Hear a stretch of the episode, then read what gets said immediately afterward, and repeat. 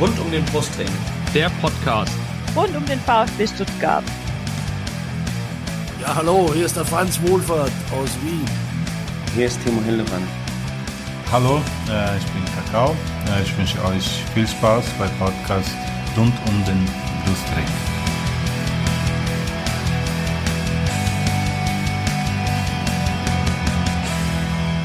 Herzlich willkommen zum Podcast rund um den Brustring. Mein Name ist Lennart und dies ist Folge 174. Ja, und der Yannick von rund um den Brustring ist auch bei mir heute wieder in der Leitung. Servus. Yannick, wir haben Guten letzte Woche, Abend. letzte Woche warst du nicht dabei. Wir haben noch letzte Woche darüber gesprochen, wie wichtig dieses Spiel auf Schalke ist. Und dass es eigentlich gar keine Alternative gibt, es zu gewinnen. Und was hat der VfB gemacht? Er hat es natürlich wieder verkackt.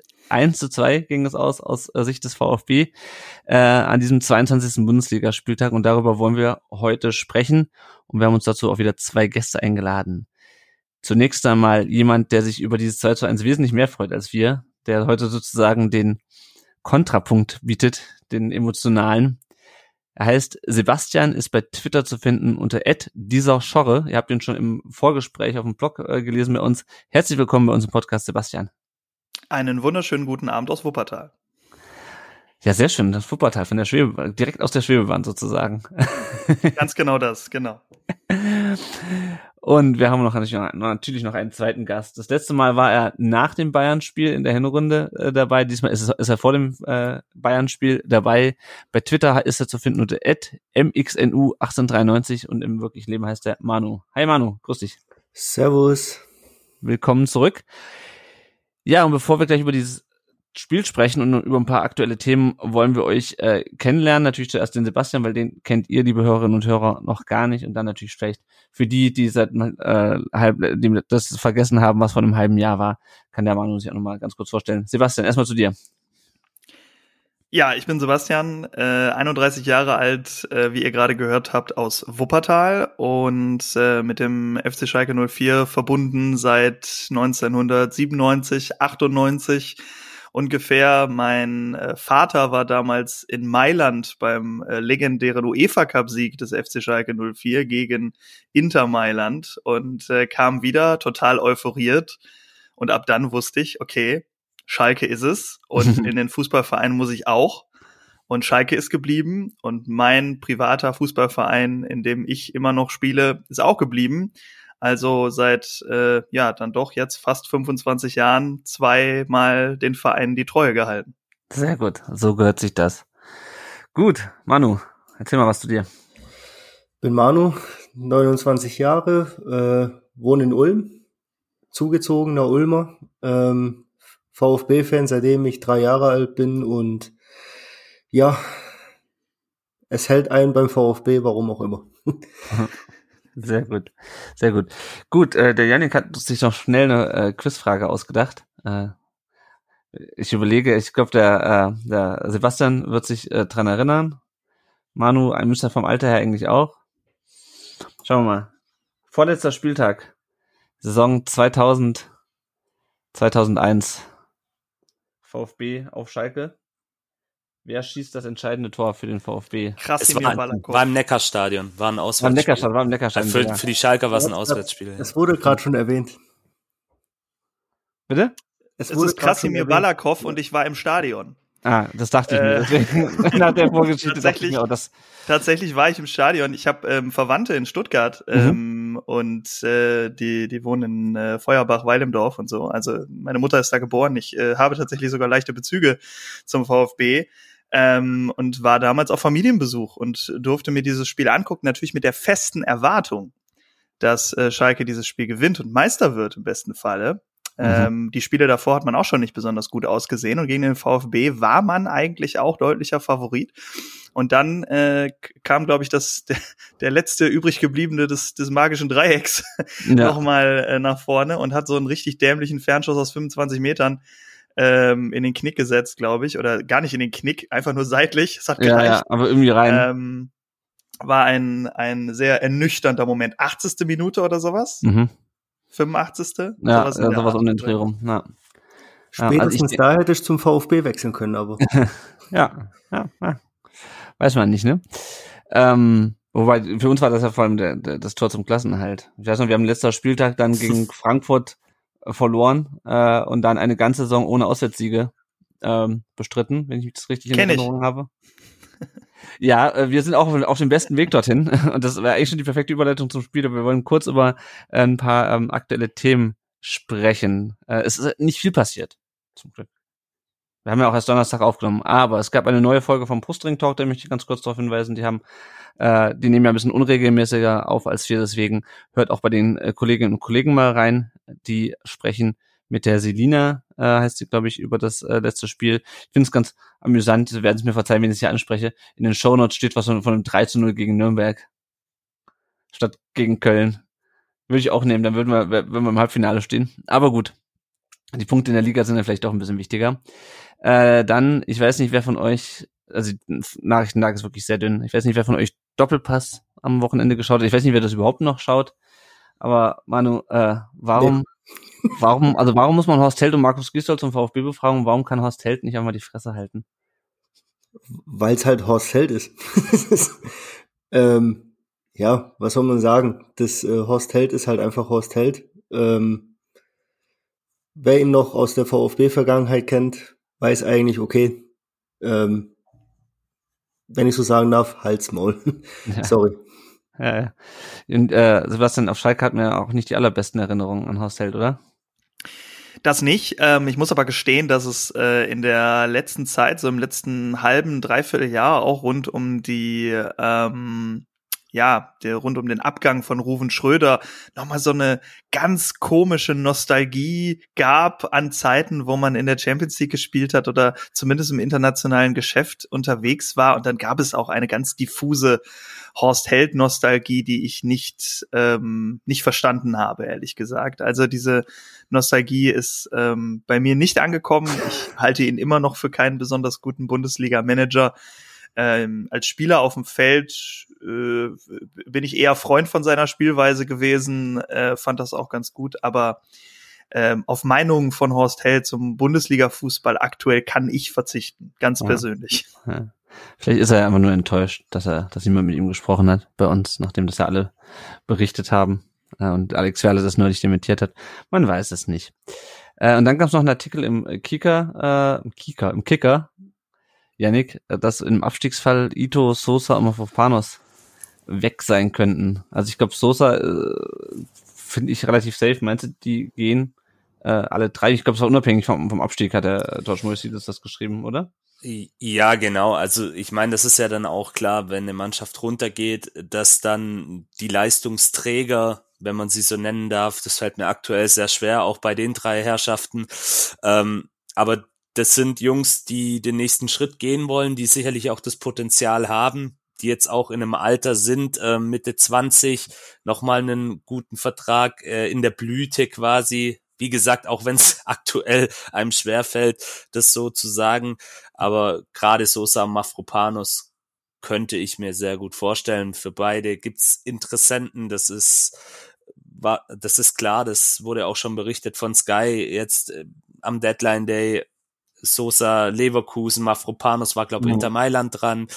Also die zwei werden, denke ich, so oder so, egal wie das jetzt ausgeht, uns im nächsten Transferfenster verlassen. Sollte nichts Außergewöhnliches, Ungewöhnliches mehr passieren. Und bei Ito, Da ist Wolfsburg dran, habe ich gelesen. ja, Wolfsburg angeblich, äh, hat, glaube die Sportbild gemeldet oder, oder auch der Kicker, ich weiß es nicht. Ähm, ja, also von, von den drei genannten kann ich es mir bei Ito noch am wenigsten vorstellen, aber klar, wenn ein entsprechendes Angebot kommt, Sosa und Mafropanos, wie gesagt, meiner Meinung nach, egal wie es ausgeht, müssen wir uns damit abfinden, dass die uns wahrscheinlich im Sommer verlassen werden. Ja, ja. Ja, das fürchte ich, fürchte ich ehrlich gesagt auch. Gut, schauen wir mal. Bevor wir jetzt gleich über das Spiel sprechen, ein kurzer Werbeblock. Wenn ihr uns finanziell unterstützen könnt und wollt, dann könnt ihr das entweder über Patreon oder über PayPal tun. Bei Patreon gibt es verschiedene Belohnungen, je nachdem, wie äh, sehr ihr uns unterstützt, mit welcher Summe. Wenn ihr uns mit 10 Dollar im Monat unterstützt, dann seid ihr auf dem Karl Allgöwer Level in unseren Herzen. Und äh, wir bedanken uns in jeder Folge bei euch. Und das ist in diesem Fall der Daniel, bei dem wir uns bedanken müssen. Vielen Dank oder bedanken wollen. Der Marc und der Michael unterstützen uns mit 5 Dollar äh, pro Monat auf dem Timo Hildebrand Level.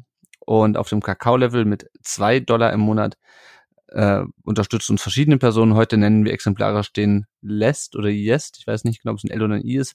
Äh, 1893, vielen Dank an alle Unterstützerinnen und Unterstützer und bei PayPal könnt ihr uns einfach Geld überweisen, wann und wie ihr wollt. Alles, was ihr dazu wissen müsst, findet ihr auf rundumdenbrustring.de slash support. Und jetzt steigen wir schon direkt ins Spiel ein. Manu, Aufstellung gegen Schalke war die gleiche wie gegen Köln. War das für dich nachvollziehbar, dass er sagt, never change a winning team? Ja, klar. Also wenn man gegen Köln 3-0 gewinnt, ähm, Labadia eh nicht dafür bekannt, dass er große Veränderungen vornimmt. Deswegen war es eigentlich schon, finde ich, klar, dass, äh, dass er die gleiche Mannschaft gegen Schalke auf den Platz stellen lassen wird. Mhm. Tomasch war ja wieder äh, fit, war wieder in Kader gerührt, Castanaras auch, Mio haben wir alle gerettet, letzte Woche noch eingewechselt gegen Köln ähm, und jetzt nicht mal im Kader. Und wie sich dann am Sonntag rausgestellt hatte, ist er zum zweiten Mal Vater geworden. Der junge Mann ist, wie alt ist Mio? 20? 21? Äh, 20. 20, ne? Er ist schon zum zweiten Mal Vater geworden. Äh, herzlichen Glückwunsch an der Stelle. Ich frage mich nur, warum man nicht beim VfB irgendwie sagt, zumindest mal irgendwie aus privaten Gründen. Ne? Bei einer Schwangerschaft muss man ja, bevor es soweit ist, nicht sagen, hier äh, kriegt ein Kind jetzt am Wochenende oder äh, wird Vater am Wochenende. Aber zumindest kann man ja mal irgendwas sagen. Private Gründe ist deswegen nicht im Kader und nicht, dass er irgendwie aussortiert wurde. Also, nein, ja. aber egal. Ähm, genau, und ansonsten äh, Lee Eckloff äh, hat es nicht mal in den Kader geschafft. Sebastian, bei euch fielen ja ein paar Leute aus vor dem Spiel äh, hatten wir auch drüber gesprochen. Wie war denn deine Stimmung so vor dieser, vor dieser Partie? Wir haben ja äh, Blog ja auch kurz drüber gesprochen, aber sag noch mal für unsere Hörerinnen und Hörer. Die letzte Frage war, ob ich eine Aufstellung geben könnte für dieses Spiel. Und ich habe fünf Minuten davor gelesen, dass Tom Kraus sehr wahrscheinlich ausfallen würde, der von vielen auch jetzt schon so in einen Nationalmannschaftskreis geredet worden ist, was ich ein bisschen vorschnell finde, aber nichtsdestotrotz ist der junge äh, Dreh- und Angelpunkt auf Schalke, was das aktuelle Spiel angeht. Ich glaube, äh, keiner läuft in der Liga so viele Lücken zu. Das braucht man äh, im Abstiegskampf äh, enorm und das hat er auch toll gemacht. Ansonsten gab es natürlich deutliche Engpässe bei den Außenverteidigern, was ähm, dann Henning Matriciani ähm, auf der linken Seite übernommen hat und äh, Memo Aydin auf der rechten Seite. Ähm, Matriciani und Aydin kann man vielleicht so auch für äh, die Leute von, äh, die, die euch hören, die ja die meisten sein werden, äh, und dem VfB eher die Daumen drücken, sind halt wirklich Eigengewächse in dem Sinne. Also Matriciani mhm. noch mal ein bisschen weniger als äh, Memo Aydin, aber die sind natürlich erstmal bei den Fans etwas höher ähm, einzusortieren, äh, was so das Standing angeht. Äh, und ansonsten äh, mit Ojan und Uronen, äh, die auf der linken Seite ausgefallen sind, Skarke und Kozuki, die auf den beiden Außenbahnen offensiv ausgefallen sind, gab es dann doch ziemlich viele Veränderungen im Vergleich zum Spiel davor. Mhm. Äh, wenn man gegen Union Berlin 0-0 spielt, ähm, ist, glaube ich, ähnlich wie beim VfB auch gewesen. Beim 3-0-Sieg gegen Köln denkt man jetzt nicht sofort, okay, nächstes Spiel sieben Änderungen. Ähm, das waren dann eben die verletzungsbedingten Änderungen, die es gab. Mit Bülter hat man eigentlich immer eine ziemlich sichere Bank, den kann man überall hinstellen. Der macht eigentlich äh, selten ein ganz schlechtes Spiel. Ähm, und jetzt habe ich gerade vergessen, wer auf der rechten Seite gespielt hat, zugegebenermaßen. Ähm, äh, ihr habt auch. Salazar? Ja, Salazar hat zentral gespielt, da, da kann ich vielleicht eher drüber sprechen. Ja. Ähm, da habe ich auch im Vorgespräch ähm, schon geschrieben, dass ich äh, noch nicht so vollends davon überzeugt bin, ob er fit genug ist, um diese 90 Minuten dann zu machen. Das hat er dann eindrucksvoll bewiesen, wie ich mhm. fand, obwohl er immer noch Momente hat, wo er eindeutig die falsche Entscheidung trifft. Aber der Junge ist auch Anfang 20. Ich finde, wenn man nicht gerade zwei Kinder zeugt, dann kann man damit auf dem Feld auch noch äh, ein bisschen unsicher und äh, vielleicht auch mal die falsche Entscheidung treffen. Nicht, ja. dass äh, mit 20 zwei Kinder haben eine falsche Entscheidung wäre, das mag ich mir nein, nicht nein, anmaßen. Nein. Aber äh, ja, so war auf jeden Fall die personelle Lage äh, auf Schalke und mein Eindruck im Vorhinein war deswegen eher ein bisschen negativer. Trotzdem habe ich auf äh, den Effekt gesetzt, der bei Schalke eingetreten ist in den letzten paar Spielen diese Sicherheit in der Defensive, dass man vielleicht auch nicht besonders offensiv kreativ wird, aber eben in der Defensive so strukturiert ist, dass man auch kein Tor fangen wird, was ohne, ohne vorgreifen zu wollen, ohne den Patzer von Ralf Fährmann auch nicht passiert wäre. Da bin mhm. ich mir mhm. dann doch recht sicher. Ähm, und diesen einen Lucky Punch, beziehungsweise es waren dann im Endeffekt zwei, ähm, aber diesen einen Lucky Punch, den hatte ich Schalke schon zugetraut Ich hatte dann auf Salazar relativ spät getippt, ähm, weil es einfach ein Unterschiedsspieler ist. Aber so waren es dann halt zwei sehr schön individuelle Aktionen. Äh, Drexler, der normalerweise kein, kein Scheunentor trifft mit dem Kopf und äh, Bülter, der sich kurz nochmal an Raoul im Schalke-Trikot erinnert hat und gesagt hat, yo, alles klar, kann ich auch. Und den dann in die lange Ecke gesetzt hat. Ja, aber ich will nicht vorgreifen. Ähm, mein, äh, mein, mein Dafürhalten vor dem Spiel war auf jeden Fall nicht ganz so positiv. Ja. Gut, ja, du hast eigentlich hast du schon erzählt, wir können weitermachen. Nein, okay, Quatsch. okay, Ähm, alles klar. wir steigen ein, äh, genau, also beziehungsweise Schalke kommt relativ gut ins Spiel, gleich zwei Halbchancen von, von Drexler und Frei, die noch nicht den Weg ins Tor finden, aber schon äh, zeigen, wie die Schalker gedachten, dieses Spiel anzugehen. Manu, äh, wie war dir denn? Wir reden, bleiben jetzt mal in der Phase vor dem 1-0 in den ersten zehn Minuten. Was war denn dein Eindruck auch vom VfB in den ersten zehn Minuten? äh, ja, wo sie sind. Das war so meine, äh, meine Frage. Eigentlich habe ich das, was, was Schalke gemacht hat, oder wie Schalke ähm, angefangen hat, das habe ich eigentlich von uns äh, gehofft. Dass sie einfach wirklich, äh, es sind Stammtischparolen, aber einfach kämpfen, Mhm. so Leidenschaft zeigen und ähm, ja, mit Verlaub, wenn, wenn du, gegen wen willst du sonst gewinnen? Äh, ja, wenn es halt nicht gegen Schalke ist. Mhm. Es könnte auch keine Ahnung welcher Verein sein, aber es ging gegen Tabellenletzten. So, und da muss man die Chance einfach ergreifen, dass man einfach, äh, ja, den Vorsprung ausbaut. Und das war gar nicht der Fall. Aber irgendwie nicht verwunderlich auch. Mhm. Und dann kommen wir in die zehnte Minute und ähm, ja, man hat ja eigentlich gedacht, man kriegt also man kriegt in diesem Verein mal irgendwas in den Griff. Seien es die frühen Gegentore oder irgendwas. Wir dachten ja nach Köln, hey, wir schießen selber mal ein frühes Tor, wir machen noch ein zweites in dem Moment, wo Köln äh, Gefahr läuft oder wo wir Gefahr laufen, das Spiel äh, wieder abzugeben. Äh, und dann machen wir noch das 3-0, sogar Kulibali trifft alles gut. Dann haben wir die zehnte Minute und es gibt einen Freistoß von Schalke im eigenen Strafraum, der wird zurück zu Fährmann gespielt und der kloppt den Ball raus auf die linke Seite.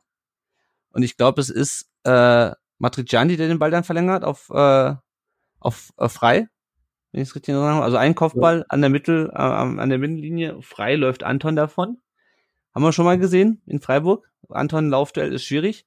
Äh, flankt dann relativ unbedrängt in die Mitte auf äh, Drexler und der wuchtet das Ding. Also ich muss sagen, also, äh, aus neutraler Sicht schöne Tore. Also auch dieser, ich mag so reingewuchtete Kopfbälle, wo du eigentlich denkst, okay, der, der Ball fliegt gleich hinten wieder raus aus dem Netz.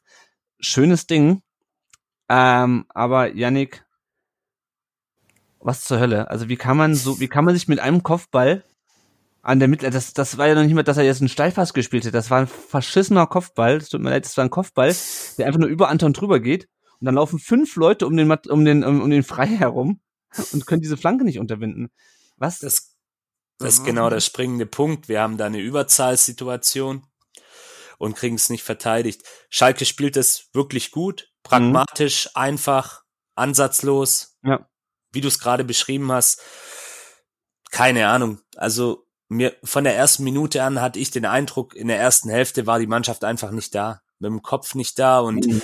da können wir jetzt sagen, fehlende Qualität, Anton auf rechts. Das sind Profis. Und jetzt muss ich wirklich aufpassen, dass ich nicht jetzt gleich schon anfange, mich drüber aufzuregen. Aber Schalke spielt es wirklich super, aber so ein Tor darfst du dir einfach nicht fangen im Abstiegskampf. Junge Anton, wenn du nicht hinterherkommst, dann zieh einen Foul oder, oder, ich meine, der Frei ist ja jetzt auch nicht irgendwie ein Sprintwunder, sind wir mal ehrlich. Das ist ein, ist ein guter Spieler, keine Frage. Hätte ich auch gern, wenn ich ehrlich bin, beim VfB gesehen, aber das ist ein klassischer Neuner. Und äh, der ist wuchtig, der ist dynamisch, aber Anton ist jetzt auch kein, kein Hemd, wie man bei uns im Schwabenland sagt. Also, Junge, dann, dann zieh einen Foul, mach irgendwas anderes, aber ja, einfach schlecht, einfach nur schlecht. Und auch Sosa muss sich ein Stück weit dahinter fragen, äh, warum er nicht mitläuft, warum er da nicht stört. Klar, das ist dann am Ende eine gute Flanke, ein guter Kopfball, aber alles in allem viel zu einfach. Und ja, ich, ich hab's mir vorhin nochmal angeguckt. Einfach, einfach schlecht, einfach schlecht. Und dafür gibt's für mich keine Ausrede. Das musst du den Jungs fünfmal in der Videoanalyse zeigen. Und ich denk, wenn sie noch ein bisschen äh, Krips in der Birne haben, dann werden sie schon kapieren, was da schiefgelaufen ist. Nämlich alles. Keine Antizipation. Alles, was sie gut gemacht haben gegen Köln, haben sie in der Szene falsch gemacht. Keine Antizipation, kein Druck auf den Gegner. Die Räume waren offen. Einfach sorry für den Ausdruck, scheiße verteidigt. Aber gut rausgespielt von Schalke, muss man auch Ja. an der Stelle sagen.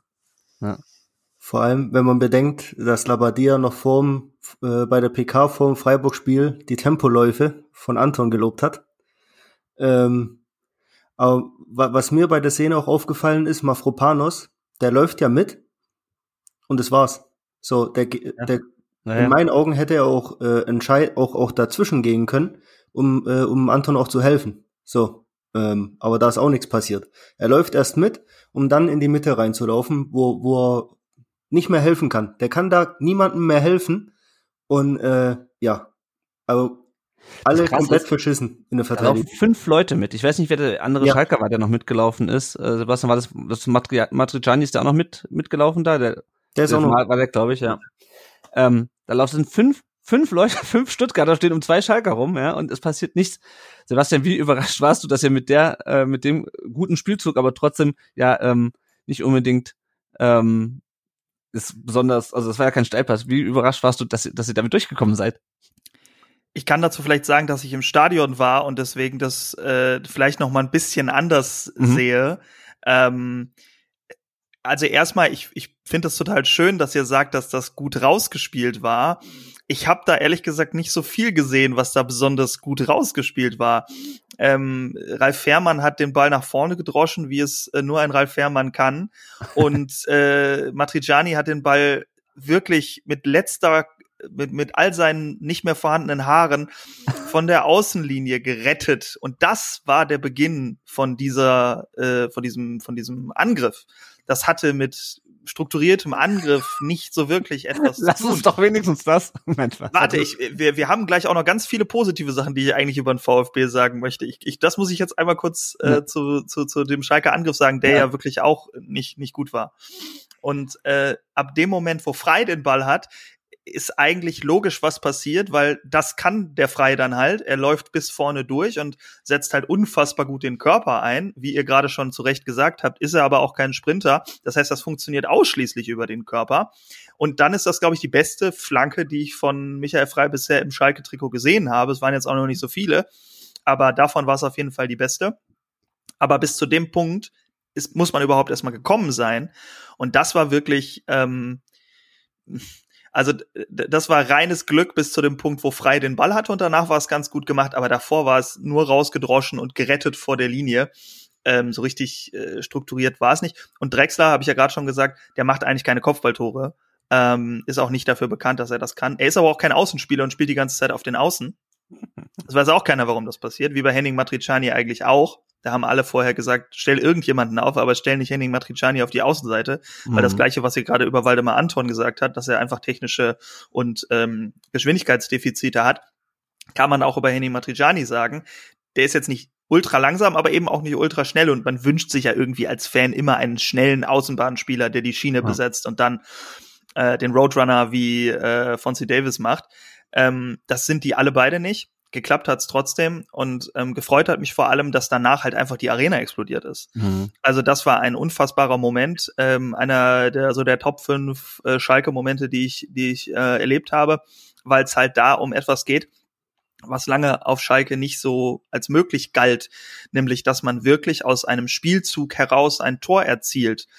Ähm, das ist einfach jetzt sehr lange nicht passiert und dann auch noch in der Arena in einem wichtigen Spiel vor über 60.000 Leute, äh, Leuten und das in einer Arena, die auch mit einem geschlossenen Dach versehen war, das halt halt schon mal dann noch ganz Mhm. gut und Stimmung ist eh ganz gut. Also der Moment war wirklich ähm, wirklich sehr sehr besonders und ich glaube äh, ab dem Moment war dann irgendwie auch klar, dass es so schlecht für Schalke an dem Tag gar nicht mehr ausgehen konnte, weil Mhm. dieses Momentum, von dem man immer häufig spricht, das war dann irgendwie auf Schalker Seite.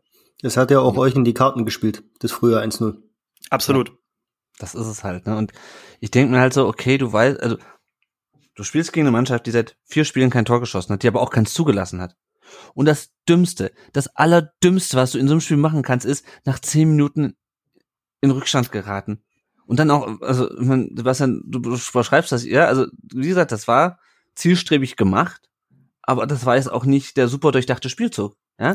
Aber wir stellen uns Nein. so, wir stellen uns so behämmert an und es, ich, ich verstehe das nicht. Das ist, wir verteidigen teilweise echt wie so eine, wie so eine Bambini-Mannschaft. Es gab noch eine Szene, ich glaube in der ersten Halbzeit noch, da gehen drei Leute auf einen Spieler und der muss den Ball nur zusammen Vordermann durchstecken und plötzlich ähm, steht, ich weiß nicht, ob es dann wieder frei war, der dann wieder geflankt hat. Plötzlich steht er alleine da, weil drei Leute wie, wie auf dem Schulhof auf den Ball gehen. Das war hier auch, das laufen fünf Leute um den Ball rum, die gucken alle auf den Ball und keiner, und Sosa, weiß, Sosa guckt, glaube ich, auch auf den Ball. Ja. Und ähm, ich, ich verstehe das nicht. Und ich meine, ich war nicht in Berlin letzte Saison am 31. Spieltag und Berlin äh, stadionmäßig, oh ja, schwierig, stimmungsmäßig, wir haben auch kein Dach. Aber so wird das auch gewesen sein, als Davy Selke in der vierten Minute im direkten Duell gegen uns plötzlich die, die Bude macht. Und ja. ich verstehe es nicht, wie man sich so ein Ding in so einem wichtigen Spiel einfangen kann. Also ich meine, das geht das ganze Spiel so über, dass ich mich darüber aufrege, aber dieses 1-0, also das 2-0, scheiße verteidigt von Sosa, schön gemacht von, von Bülter, aber also dieses 1-0, das macht mich immer noch wahnsinnig. Immer wenn ich angucke, macht mich das wahnsinnig. Vor allem die Art und Weise und der Zeitpunkt und überhaupt das ganze Setting, in dem dieses Tor fällt, das ist unfassbar. Also es ist wirklich, also keine Ahnung. Du hast aber auch, fand ich, bei, bei dem, äh, bei dem 1-0 hast du auch richtig gemerkt, wie, wie, wie die Schalke wollten. So, die hatten ja. einfach, die waren entschlossen. So, es muss äh, die Struktur im Angriff äh, mal, mal beiseite gelassen. Aber du hast gemerkt, wer richtig Bock hatte, und wer, äh, wer richtig on fire war auf dem Platz. Ja. Und so. ich denke mal, wenn der Freitag den Ball kriegt, dann wird er halt auch seine Chance. Dann weiß er, okay, ich habe jetzt eine Richtung nach vorne. Äh, weiß nicht, ob er dann den, ähm, den Dings im, in der Mitte gesehen hat, den Drexler äh, sofort, aber auf jeden Fall gesagt, ich mache jetzt das, was ich kann, vorn laufen, reinflanken und der Drexler hat sich auch, oh, ich bin ja frei, super. Ich finde, und, du, du wuchtest den Ball auch nur so rein, wenn du richtig entschlossen bist. Ja. So, ja. Finde ich in dem Zusammenhang, äh, glaube ich, finde ich es finde ich auch nicht ganz so unwichtig, da, ähm, auch wenn es vielleicht jetzt ein bisschen früh ist, aber auch noch mal so über die spielerische Herangehensweise an dieses Spiel zu sprechen. In den Medien ähm, wurde danach ja dann auch kolportiert, dass ähm, beim VfB das Thema war, man hätte die Mannschaft nicht richtig auf dieses Spiel vorbereitet, mhm. wo ich mir als Schalker dann erstmal denke, so heißt halt, dass man sich auf Schalke vorbereiten muss. Das ist schon mal schön. Ja, das ist schon mal eine gute Voraussetzung dafür, mhm. dass man sich offenbar nicht wie bei jedem Bundesligaspiel dahin begeben kann und sagen kann, dann spielen wir mal unsere 90 Minuten hier, sondern man muss sich offenbar auf ein Spiel dieser Art und dann auf Schalke auch ein bisschen vorbereiten. Schön.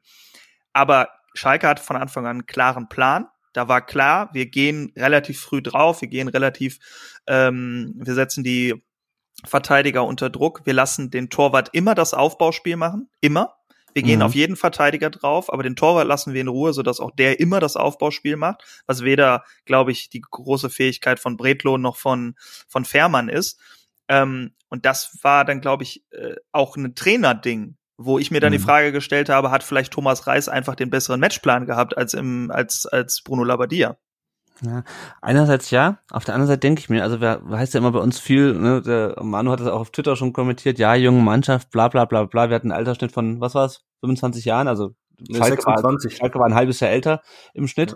Ja. Ähm, und ja, so ein Trainer muss die Mannschaft darauf vorbereiten und äh, offensichtlich war man sich in äh, unserer sportlichen Führung uneins, ob man sich, ob die Mannschaft jetzt darauf vorbereitet war oder nicht. Aber ganz ehrlich, ey Leute, die spielt, ihr spielt alle nicht das erste Jahr Bundesliga, ja? Der Endo hat, Endo hat äh, vor zwei Jahren auf Schalke zwei Buden gemacht, ja? Okay, da war die Stimmung, glaube ich, nicht ganz so gut. Mafropanos, Haraguchi, ja? Das sind alles, das sind alles keine Bundesliga-Neulinge. Und dann in so ein Spiel reinzugehen, denken, oh ja, mal schauen, wie das läuft, ne? Schauen wir mal. Ja, ja, Ball müssen ja. hin und her spielen, ja, mhm. Ey, also diese Mannschaft, die ist so, ich habe das heute auf Twitter geschrieben, die ist so betreuungsintensiv, ja, der musst du echt alles erklären. Ich verstehe das nicht. Also ja, der Reis wird der Mannschaft auch gesagt haben, hier drauf, ne, was du gerade beschrieben hast, Sebastian. Aber ich stelle mir immer vor, dass ein Bundesliga-Profi auch denkt so, okay, wir stehen auf dem letzten Tabellenplatz. Wir müssen, uns bleibt gar nichts anderes übrig. Und wir haben jetzt wirklich stabil hinten gestanden, uns bleibt ganz anderes übrig, also in so ein Spiel so richtig reinzugehen. Und ich verstehe nicht, warum unsere das nicht machen. Wo bleibt da diese Eigenmotivation? Ich verstehe das nicht. Also, vor allem, vor allem das, das Köln-Spiel muss dir doch eigentlich einen Push gegeben haben. Eigentlich ja. gibt dir doch sowas einen Push und dann gehst du so ins Spiel rein. So, man, wie, wie man schon gewohnt ist eigentlich. So, man konnte ja irgendwie damit schon ein bisschen rechnen. Ja. Aber weil die Ausgangslagen, finde ich, relativ ähnlich waren, ich will jetzt nicht ein 3-0 gegen Köln mit einem 0-0 gegen Union Berlin zwingend vergleichen, wobei ich glaube, die Resonanz war ähnlich nach Mhm. beiden Spielen, also sehr positiv auf Schalke und sehr positiv beim VfB. Ähm, also beide gehen irgendwie gepusht in dieses Spiel, also irgendwie eine ähnliche Voraussetzung. Und da Schalke halt nicht spielt wie ein 18. Also vor zwei Jahren Mhm. ja, dieses Jahr nein, das ist Mhm. schon mal ein ganz eindeutiger Unterschied. Muss ich mich fragen, was ist seitdem anders? Klar, ungefähr 90 Prozent der Spieler, aber ähm, vor allem auch eben ein Trainer mit einem gewissen Konzept. Mhm. Und man redet über Bruno Labbadia jetzt nicht immer positiv in der, in der Bundesliga, auch unter den Fans ist es immer so ein, eine Mischung aus, wen hat er nicht schon alles trainiert und der schöne Bruno. Also irgendwo dazwischen bewegt man sich eigentlich immer. Also entweder man redet über sein Privatleben oder man redet darüber, dass er ungefähr schon überall war. Wobei das vielleicht eine Verbindung zu seinem Privatleben sein könnte.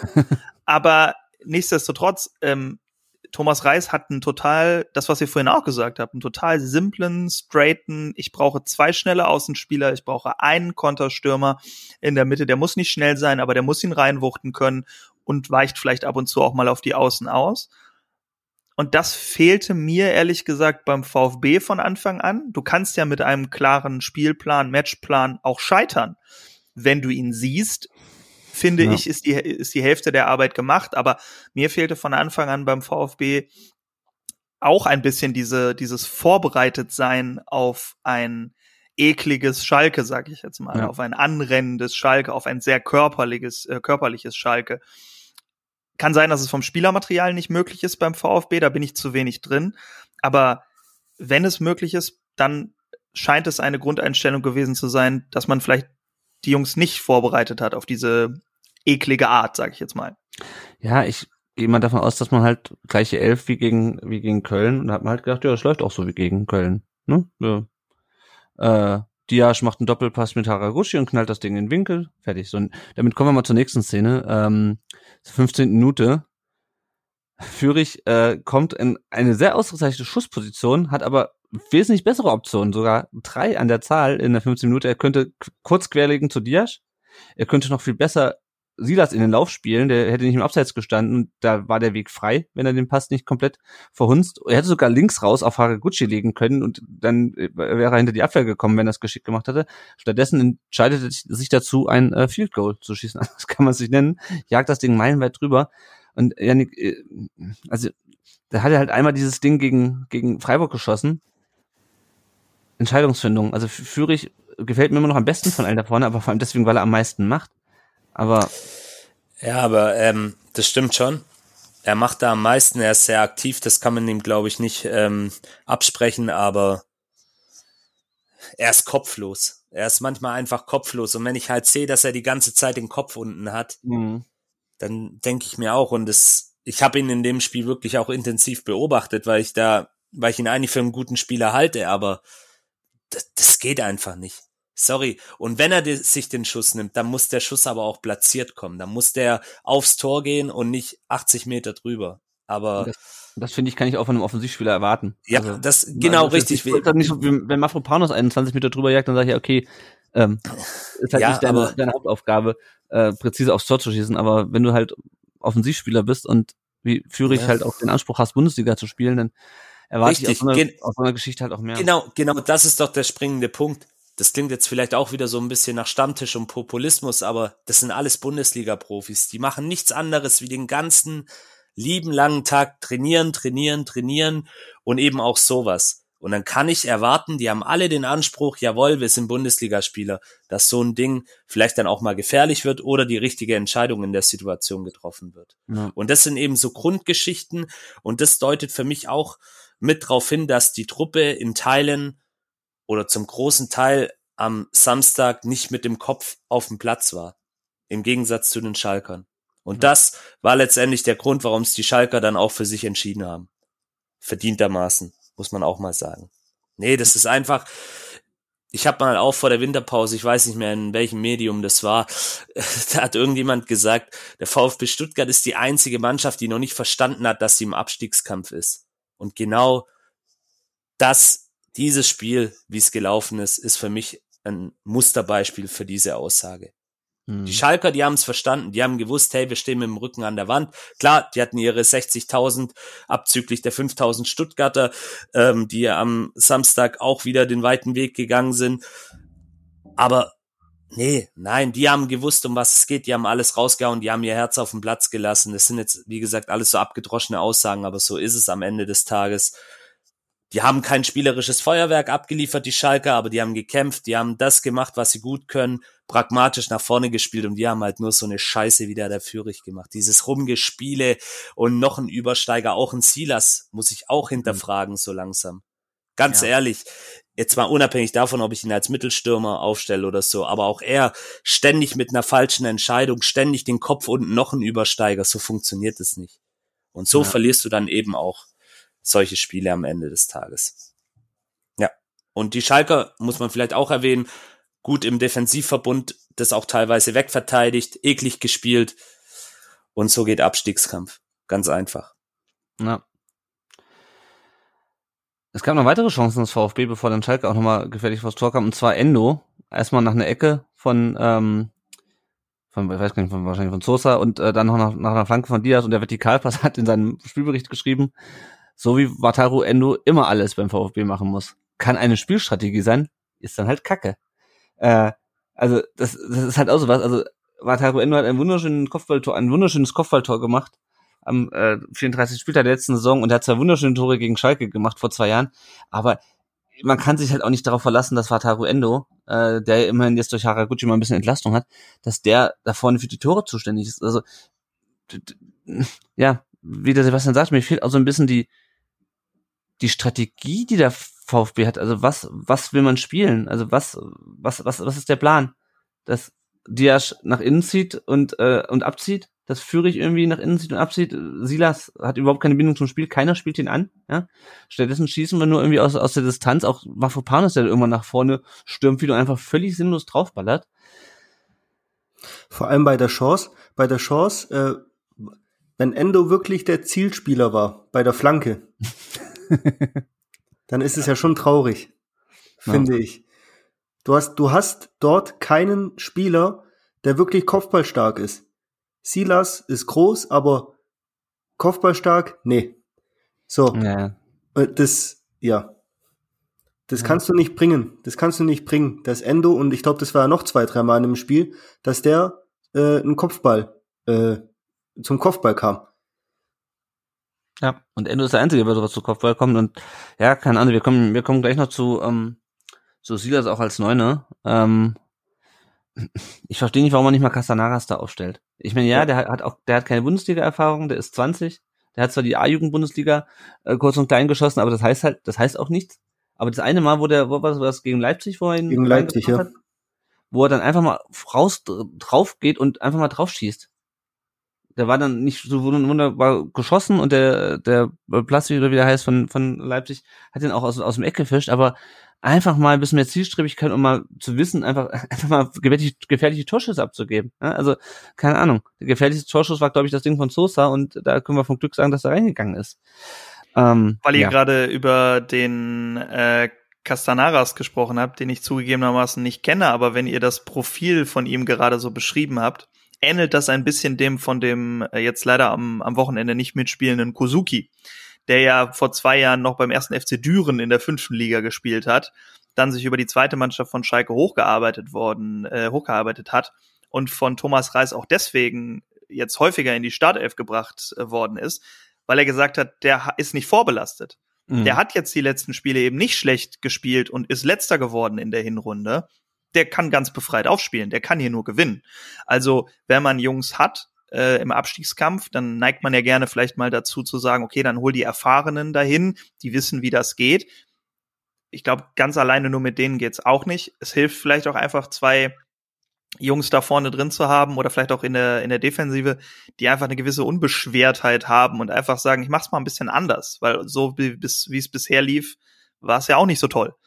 Und ähm, ich, ich glaube, dass das dem VfB vielleicht sogar wirklich ganz gut tun würde, egal auf welcher Position jetzt, eine gewisse Unbeschwertheit zu haben, weil auch ein Chris Führig ähm, ist ja ein toller Zocker, ja, der kann ja wirklich klasse Fußball spielen, genauso wie in Bittencourt bei bei Bremen sind das einfach so Jungs, die so so Straßenfußballermäßig äh, teilweise sind.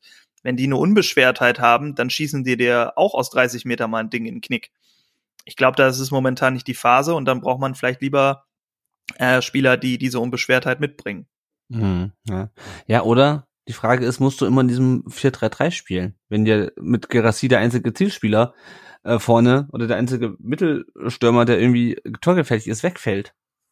Also warum musst du, also wir kommen ja, wir kommen jetzt, wir können jetzt eigentlich zu der Chance kommen, die ich eben schon angesprochen hatte, ähm, dass Ito dann vor frei klärt, ähm, ähm, Salazar direkt danach noch mal mit einer Chance, davor muss Pretlo schon Schüsse von Salazar und Kraus ähm, parieren. Über Pretlo können wir gleich noch sprechen, aber du kannst eigentlich, und er hat ihn ja auch dann runtergenommen, äh, du kannst eigentlich gegen Bayern nicht schon wieder mit Anton auf rechts spielen. Das ist ein okayer Innenverteidiger, finde ich. Also, das ist jetzt auch kein überragender Innenverteidiger.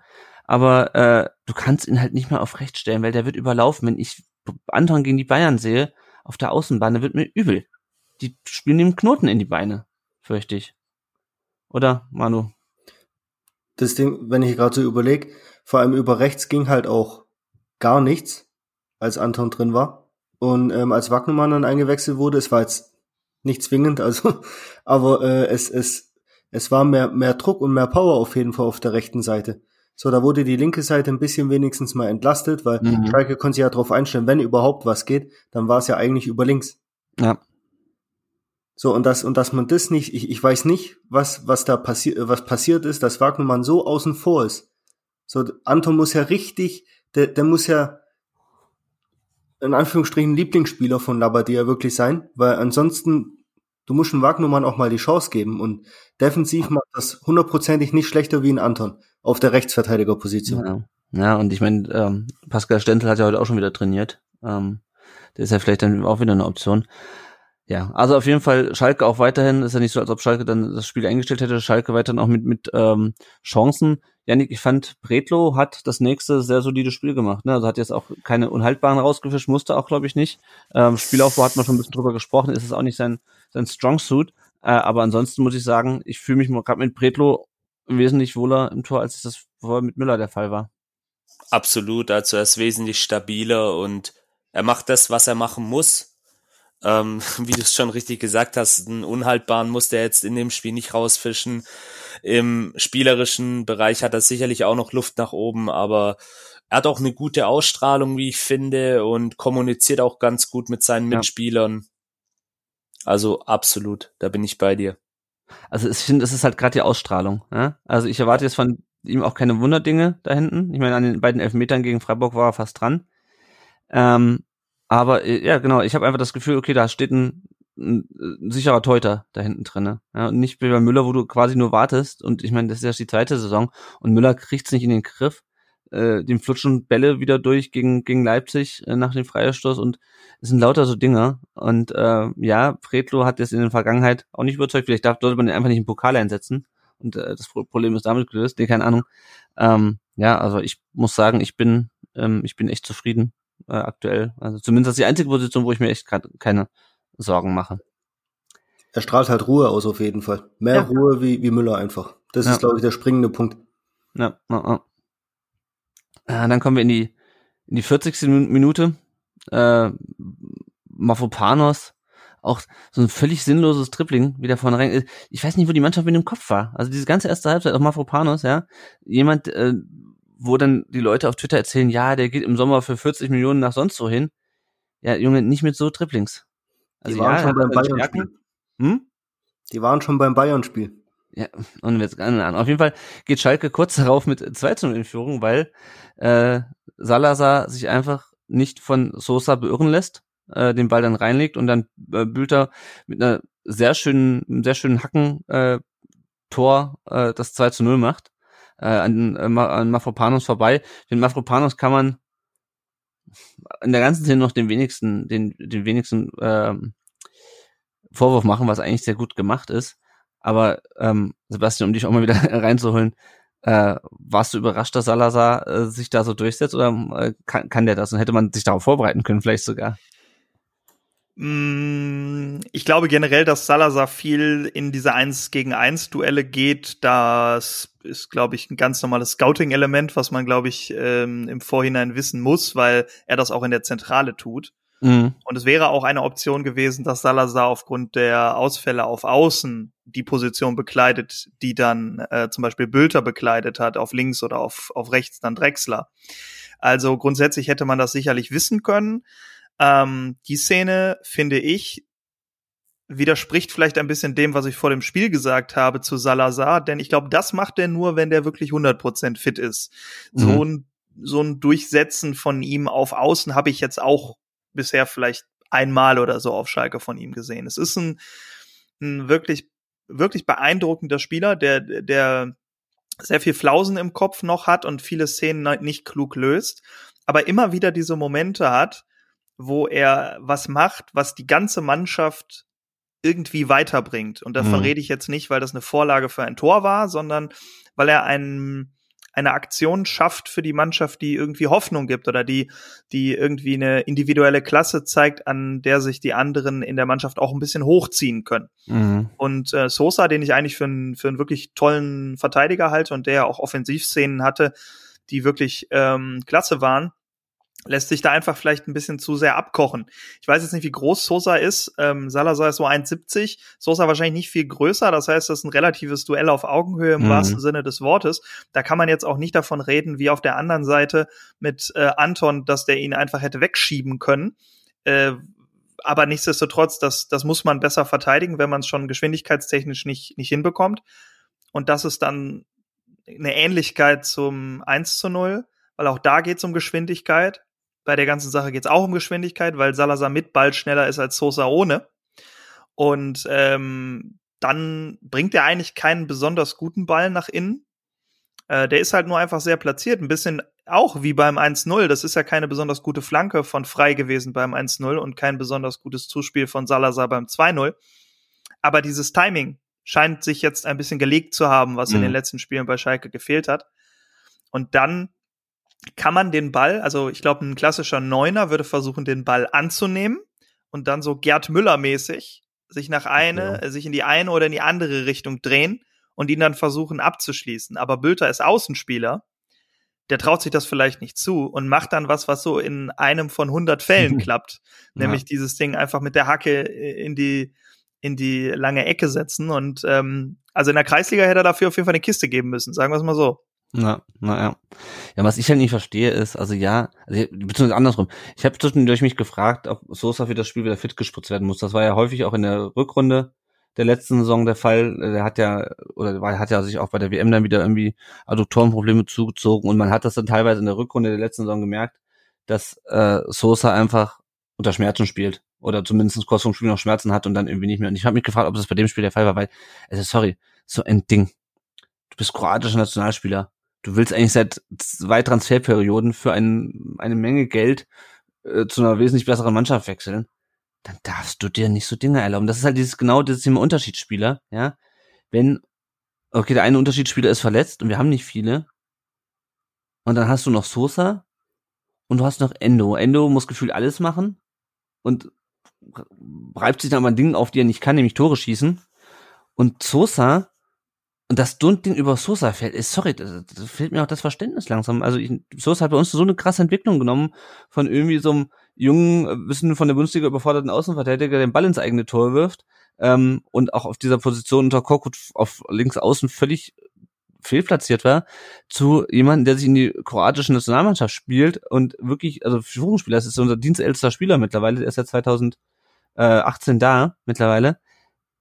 Da darf dir sowas nicht, also, sorry, also, das darf nicht passieren. Ich, also das ist ja nicht, dass, dass ihm mal ein Fehlpass passiert. Der rennt da über 20 Meter hinter, neben Salazar her und kriegt es nicht unter Kontrolle. Fuß ran irgendwas und der ist auch keine 20 mehr. Ich dachte ja am Ende irgendwie, dass er ähm, die gelbe Karte verhindern wollte. Ähm, hat sich aber später eh wieder erledigt. Ja, aber ja, aber ist, ganz ehrlich, der dann fehlst du halt gegen Bayern. Ist doch wichtiger, dass du gegen Schalke. Ja nicht- klar, also, na, ne? sowieso, bin ich komplett bei dir. Ja. Gut. Also wenn Mach- du dich ins große Fenster stellen möchtest als Sosa, ist das Bayern-Spiel wichtiger. Ja, das stimmt natürlich. Aber, wenn du nach ja, der Saison für x Millionen irgendwo hinwechseln willst, dann muss das Bayern-Spiel ja, äh, herhalten. Außer du wechselst irgendwie in der, innerhalb der Bundesliga. Aber gut, schauen wir mal. Ähm, genau, dann gab's noch Gelb für, für Kral nach dem äh, vorne Haraguchi in der Thunfisch. Das war auch, glaube ich, die erste, die erste gelbe Karte. Ähm, und dann war Halbzeit und äh, Schalke führte 2 zu 0 und ich möchte jetzt nicht so äh, auf der bisherigen Schalker Bilanz äh, rumreiten, aber es ist ein bisschen her, dass ihr zwei Tore in einem Spiel geschossen habt, oder? Ich kann dir nicht sagen, wann genau, aber ja. Ja. Also es ist überhaupt lang her, dass ihr eins geschossen habt. Auch das ist richtig, ja. ja. absolut. Dann kannst du dir ungefähr vorstellen, wie es in der Arena in der Halbzeit war. Ja. Ähm, das war schon ein bisschen ungläubige hm. Freude teilweise. Ähm, ich habe ja ein kleines Herz für den VfB und dementsprechend habe ich jetzt nicht so bin ich jetzt nicht so himmelhoch jauchzend durch die, durch die Gegend gelaufen und dachte mir, yippie, yay, sondern ich war schon auch ein bisschen geschockt davon, dass der VfB so gar keine Mittel hatte, Schalke bis dahin so richtig gefährlich zu werden und war auf der anderen Seite aber natürlich auch sehr froh über diese zwei doch recht besonderen Tore. Also unabhängig davon, mhm. dass man äh, überhaupt mal Tore geschossen hat, war das, waren das einfach auch zwei tolle Tore. Und ähm, ja, das ist ein bisschen so äh, wie in der, in der Wüste auf Wasser treffen. Dann freut man sich halt auch einfach ein bisschen sehr, ähm, weil man eben nicht damit rechnet. Ja, und beim VfB war gegen die Flasche leer, äh, um mal in dem sprachlichen Bild zu bleiben. Äh,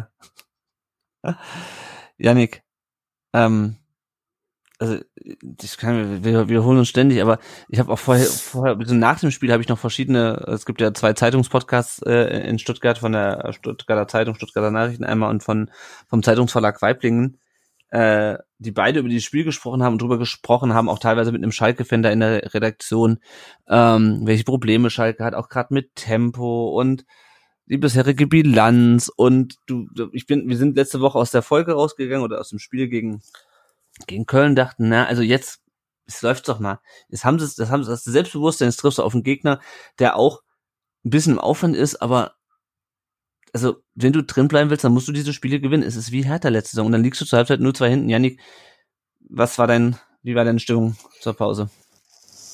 Ja, ich war komplett bedient, weil eben auch keine Gegenwehr passiert ist. Außer dieser komische Schuss da von Fürich und so zwei, drei andere halbgare Szenen war da ja gar nichts.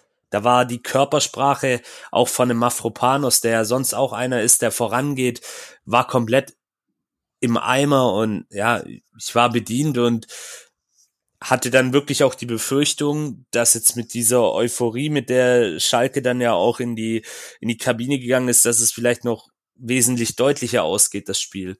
Mhm. Also, um es vorwegzunehmen, mich hat's dann ja auch ein bisschen verwundert, dass die Schalker dann doch, äh, ich weiß nicht, so eine Phase hatten, wo ich den Eindruck hatte, ah, jetzt wissen sie vielleicht nicht, ähm, wie sie mit der Führung umgehen sollen, wie, wie sie das jetzt seriös nach Hause bringen. Aber dank unserer Chaotentruppe, die es ihnen ja dann auch sehr leicht gemacht hat, ja, nee, die ganze Kneipe, in der ich es geguckt habe, war bedient und äh, da kam immer wieder auch dieser Vergleich zum Hertha-Spiel. Wir mhm. wiederholen uns, das ist eine Matrix, wir drehen uns im Kreis, das ist, ich will nicht mehr, ich kann nicht mehr.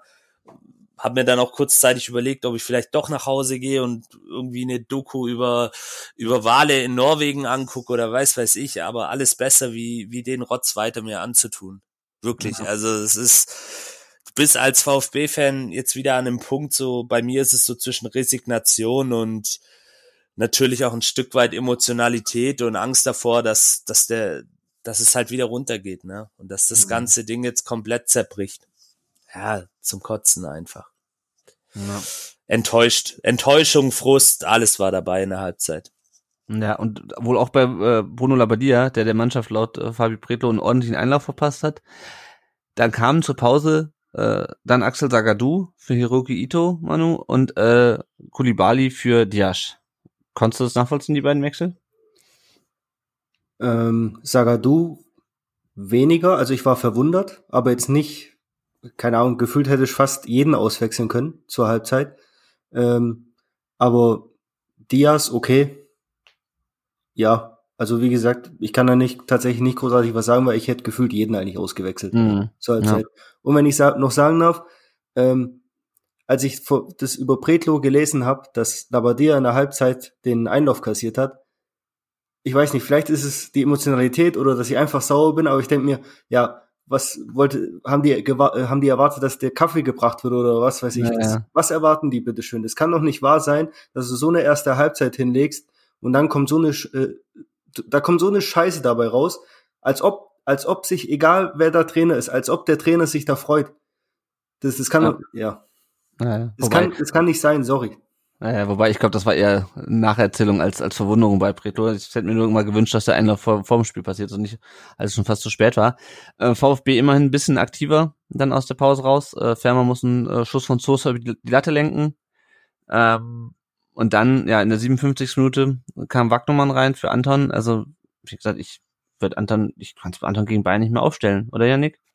Also, wenn du ihn in den Also, also wenn ich mir das vorstelle, warte mal, wer spielt denn da auf der, oh, ein Coman, Hm, vielleicht ein Musiala im Laufduell mit Waldemar Anton, also ich weiß nicht, ob Ja. ich, ob ich das so geil finde.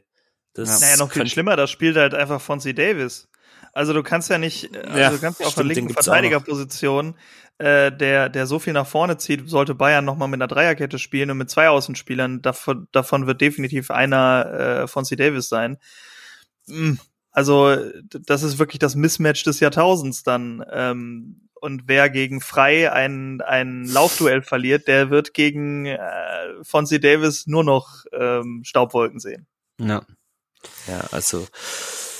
Ja. Ich fand tatsächlich, gegen Köln hat er es gar nicht mal so schlecht gemacht auf der Position. Da muss man aber auch sagen, die Kölner waren ja da offensiv nichts, aber nee, das, das geht einfach nicht. Die ganze Truppe geht nicht in der Verfassung gegen Bayern. Außer Fabi Bredlo im Tor ist es doch alles Bullshit. Weil du gerade Wanjomann angesprochen hast. Ich muss mal sagen, der hat es gar nicht mal so schlecht gemacht. Der hat ein paar Aktionen drin gehabt, die mir eigentlich ganz gut gefallen haben, hat sich Mühe gegeben, hatte zwei gute Balleroberungen, auch in der Nähe vom 16er von Schalke, aber dem würde ich vielleicht auch mal eine Chance geben. Keine Ahnung. Ähm, Stenzel, wenn wir nachher ins Lazarett kurz gucken, habe ich vorhin gelesen, könnte auch fit werden. Der trainiert wieder, ja. Ja, der Ja. trainiert wieder. Ähm, keine Ahnung. Ach, ist, mir fällt nichts mehr ein.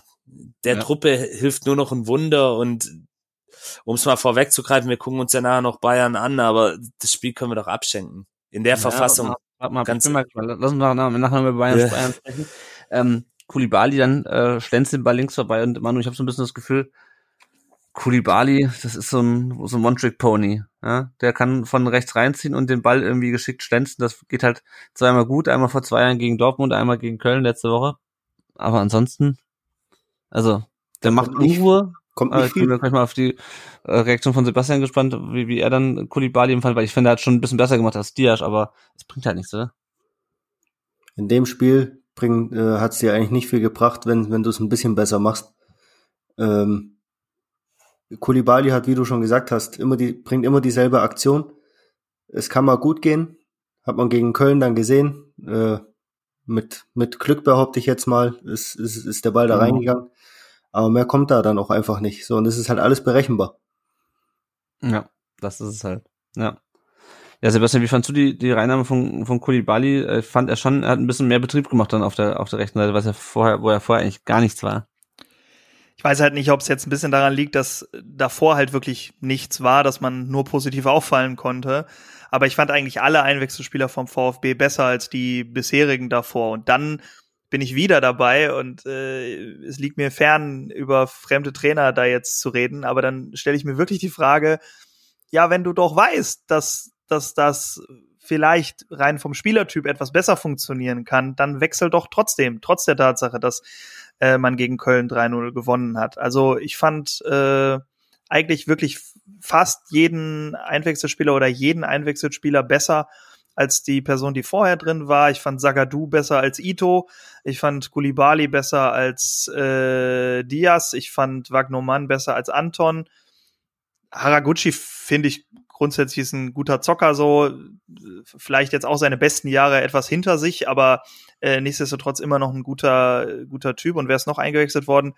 Äh, Pfeiffer. Ja, gut. Äh, die letzten zehn Minuten sind jetzt vielleicht ein bisschen schwierig zu bewerten, aber ansonsten ähm, fand ich eigentlich alle Hereinnahmen äh, besser und bei Kulibali. Also die Jungs äh, an sich, Silas, Kulibali, ähm, auch Wagnermann und auch Sagadu, das, das sind halt Jungs, die haben auf gewisse Art und Weise ein, ein, für jeder für sich eine Stärke, ja, die kann man sofort ausmachen. Bei, mhm. bei Sagadu ist das vielleicht die Spieleröffnung eher oder vielleicht eine gewisse Physis oder das wisst ihr besser als ich, aber ich finde es einfacher, gegen eine Mannschaft wie Schalke, die sehr einfach strukturiert auftritt, solche Jungs auf den Platz zu setzen, wo du weißt, was du hast, gegen mhm. einen Gegner, wo du weißt, was du bekommst. Als Spieler zu nehmen ähm, wie Anton, wo, wo im Vorhinein klar sein muss, dass es ein Defizit auf der Außenbahn geben wird und du dann darauf setzt, dass er defensiv so stabil steht, ähm, was er innen wahrscheinlich auch besser kann als außen. Ja. Aber ähm, ja, also insgesamt ähm, Kulibali auf jeden Fall gute, gute Einwechslung, würde ich sagen. Und dann kam die 63. Minute und plötzlich stand es 2 zu 1, weil Sosa einfach mal abzieht und Fährmann der Ball äh, durch die durch die Beine rutscht. Ähm, Fährmann, der zuletzt äh, 0 zu 0 hat den äh, wenig erfolgreichen Schwolo abgelöst äh, bei, bei Schalke im Tor. Äh, also ich finde es erstmal bedeutsam, nicht bedeutsam, sondern nicht bezeichnend, wollte ich sagen, dass der VfB schon einen Torwartfehler braucht, um überhaupt zu treffen. Ähm, und ähm, ja, Sebastian, was sagst du zu dem Ding? das ist eigentlich das, was du in der Situation machen musst. Wenn du gar nicht weißt, wie du sonst zum Tor kommen sollst, dann ziehst du halt mal ab. Ich kenne jetzt die genauen Fernschussstärken vom VfB nicht so gut. Ich würde Sosa jetzt als einen von denen einordnen, wo man als Fan sagt, ja, der, der darf mal aus 20 Metern oder 25 Metern. Er hat einen Freistoß Weiß jetzt nicht, ob der gegen Köln, ne? ja, und, und genau, wenn das nicht mit dem Fernschuss macht, dann macht das mit dem Freistoß. Also genau solche Momente brauchst du dann ja eigentlich, um wieder zurückzukommen dass ähm, Fährmann dann daneben greift. Ich habe das äh, im Vorhinein auch schon in dem, in dem Vorbericht oder dem Vorinterview mit euch ähm, gesagt. Ich bin äh, ähm, der, der liebe Ralle, wie er bei uns nett äh, genannt wird, ähm, äh, hat halt einen kleinen Kultstatus, dadurch, dass er mhm. schon so lange da ist. Hm, nur weil man lange da ist, heißt es nicht, dass es gut ist, dass man lange da ist. Also es ist schön, dass er da ist, toll, aber ich brauche ihn jetzt ehrlich gesagt nicht mehr als Torwart äh, mhm. äh, oder als als Bundesliga-Torwart. Er ist wahrscheinlich stabiler als Schwolo. Das ist auch ein interessanter Vergleich zum VfB. Da ist vielleicht auch der stabilere jetzt im Tor und äh, derjenige, der die besseren Einzelfähigkeiten hat, ähm, sitzt jetzt auf der Bank. Das ist jetzt auf Schalke wahrscheinlich ähnlich. Aber Fährmann hat immer schon solche Böcke drin gehabt. Deswegen ist er auch einige Male aus dem Schalker Tor dann äh, auf die Bank gerückt und jemand anders hat es übernommen. Ähm, also von daher ist jetzt keine große Überraschung gewesen, dass ihm das passiert, aber natürlich in dem, in der Situation und bei dem Spielstand einfach äußerst unglücklich, weil ähm, wäre das Tor nicht gefallen, glaube ich, hätte der VfB noch 20, ist ja, wäre der VfB 20 Minuten noch angerannt, äh, hätte auch kein Tor geschossen und ähm, wäre dann wahrscheinlich die letzten zehn Minuten wäre es ausgelaufen. Ja, so mhm. hat man halt für die letzten Minuten äh, für die, oder für die fast die ganze zweite Halbzeit fast äh, noch eine ordentliche Spannung drin gehabt. Ja, naja. Manu, wie groß war deine Hoffnung nach dem Anschlusstreffer? Auf den Punkt noch zumindest, was ja eigentlich auch hm, nicht so, also war okay gewesen, aber für mich wäre es ehrlich gesagt auch zu wenig gewesen. Eine Situation, wo du halt wirklich mal einfach einen großen Sprung machen kannst. Auch, auch machen musst eigentlich, finde ich. Ähm, es, ich war erstmal verwundert. Ich habe erstmal gar nicht realisiert, dass ein Tor gefallen ist, um ehrlich zu sein. Äh, ähm, aber dann war die Hoffnung schon da, zumindestens ein Punkt, auch wenn es zu wenig gewesen wäre. Aber es wäre dann wieder nach dem Spiel die Mentalität und so weiter dann gewesen und ähm, dass, dass man wieder zurückkommen kann nach, einer, äh, nach einem 2-0-Rückstand. War dann schon irgendwie die Hoffnung ein bisschen da, klar. Mhm. Ähm, aber viel kam ja nicht, fand ich. Ja, und ich muss sagen, dass ich, selbst wenn, also ich hätte mich natürlich über den Punkt oder die Punkte gefreut, wenn wir das Spiel noch gedreht hätten, aber ich hätte mich trotzdem, glaube ich, wahnsinnig gemacht, dass wir uns überhaupt wieder in so eine Situation bringen, ja, dass ja. du irgendwie ab der 70. Minute, was das dann war, 64, 63. Minute, dass du dann so anläufst und dass du nicht einfach vorher schon, also dass du wieder in so eine Situation bringst. Das ist ja wie die Spiele gegen, gegen äh, Hertha und gegen, gegen Augsburg in der Hinrunde. Ja, natürlich ist das geil, wenn du in der 93. und der 95. 98. Minute noch den Siegtreffer machst. Aber du kommst aber, du, das setzt aber auch voraus, dass du halt vorher Fehler gemacht hast. Gegen Augsburg lagen wir, glaube ich, 0-2 hinten oder 1-2 zur Pause. Also, ja. Ja, 1-0, ja. Äh, genau, und ähm, das, das ist halt das, was mich nervt. Und dann freue nehme ich die Punkte, aber mache mir trotzdem Gedanken darüber, warum wir uns immer wieder in so Situationen bringen, dass wir es nicht auf die Kette kriegen. Ähm, vorher, und es ist immer gegen direkte Konkurrenten. Die nehmen, kaufen uns immer den Schneid ab und manchmal schaffen wir es noch hinten raus, das Spiel zu drehen und so wie in diesem Spiel, das können wir glaube ich schon vorausnehmen, äh, dann äh, nicht. Äh, Fährmann musste nochmal gegen Ende parieren, natürlich mal wieder. Silas schießt weit drüber. Dann hat äh, Thomas Reis das erste Mal gewechselt. Eda Balanta kam für Tom Kraus. Ich muss ganz ehrlich sagen, das ging mir bei bei Bremen nicht ganz so sehr. Bei Schalke geht's mir so, ich kenne die Spieler absolut überhaupt nicht mehr bei Schalke. Das ist Wahnsinn. Also ich meine, man kennt das bei, bei äh, Vereinen, die neu in die Mannschaft kommen. Bei Fürth kannte ich auch keinen, aber ich meine, Schalke, die waren ja nur eine Saison weg. Ähm, was hat das denn für Auswirkungen, dass Balanta bei euch reinkam? Also erstmal vielleicht, ähm, Kraus wird normalerweise nicht ausgewechselt. Mhm. Ähm, das ist schon mal der Punkt. Also Kraus ist ein ziemlich zentrales, das hatte ich ja vorhin schon angedeutet, zentrales Element auf Schalke, seit er, seit er äh, vor der Saison gekommen ist. Ähm, macht er das eigentlich so als, das ist so der einzige Spieler, der eigentlich nicht fehlen darf, so mhm. im Spiel, würde ich sagen. Also als Staubsauger und gleichzeitig auch Antreiber. Irgendwie einer, der, der so eine eingebaute, ich treffe die richtigen Entscheidungen Mentalität hat. Das ist wirklich krass, auch in dem Alter. Der ist ja, glaube ich, 23 oder so äh, das so zu machen. Und Balanta ist halt, hat sich im Spiel gegen Gladbach, das war sein erstes Spiel, nachdem er in der Winterpause zu Schalke gekommen ist, ähm, erstmal eingefügt, indem er nach vier Minuten Chris Kramer einen äh, WM 2014 ähnlichen Bodycheck verpasst hat äh, und dadurch nach vier Minuten auch direkt eine gelbe Karte gesehen hat, wo man dann auch gesagt hat, so ja, willkommen zur, willkommen in der Bundesliga. Ähm, danach hat er, glaube ich, noch einmal, ähm, ist er noch einmal aufgelaufen, kommt aus Belgien, äh, vom FC Brügge. Rustikaler Sechser, den man auch in die Innenverteidigung stellen kann, wenn man da keinen großen erwartet. Ähm, ich glaube, 1,80 ist er. Also wirklich eher einer von der rustikalen Sorte und ähm, hat natürlich dann eingeläutet, was die letzten Minuten so versprachen, nämlich, dass man jetzt ordentlich gegenhalten muss gegen den anrennenden VfB. Und das ist aber genau das, was ich mir denke. Also vielleicht ist das auch eine falsche Wahrnehmung ich habe das Gefühl, bei Schalke, du hast halt so jemanden und die wissen, was sie zu tun haben. Also die agieren dann vielleicht manchmal immer noch unbedacht, ne, gelbe Karte nach vier Minuten, aber die wissen, was sie zu tun haben. Und du hast bei, bringst bei uns Leute rein, du hast bei uns Leute in der Startaufstellung, denen musst du sagen, dass du halt, ähm, wenn schon zwei Leute auf den Ball gehen, du nicht vielleicht noch als Dritter auch noch draufgehen musst, äh, sondern vielleicht mal gucken musst, wer so da noch sonst so rumläuft oder einfach den Halbraum. Ich verstehe das nicht. Ich habe das Gefühl, du musst dieser Mannschaft, unserer Mannschaft so viel erklären, Vor allem, wenn du, mhm. sorry, ähm, wenn du überlegst, ähm, da wird, da wird gesagt, beim VfB sind, sind alles so junge Spieler. Ähm, mich hat es da, als, als die Aussage getroffen wurde, als mich interessiert, wie, wie eigentlich bei Schalke die äh, Verteidigung zum Beispiel war. Und wenn ich da sehe, Yoshida, klar, äh, ich glaube 33, ich weiß gar nicht so, so um den Dreh. Und, äh, und dann war aber der älteste Spieler, äh, ich weiß nicht wer es war, mit 23 Jahren und der andere war 22 und 21. So, da kannst du mir nicht erzählen, äh, dass es ähm, im Alter da auch, äh, es mag vielleicht ein bisschen was zu tun haben, aber die Verteidigung bei uns ist ja im Ver Verhältnismäßig deutlich älter. Oder ja, älter klar. auf jeden Fall. Ja. Und, und vor allem, du hast halt auch Spieler, also wie gesagt, Mafropanos spielt jetzt das dritte Jahr Bundesliga. Ja. Anton hat schon Bundesliga gespielt, bevor er zu uns kam, es war ein bisschen her, aber trotzdem.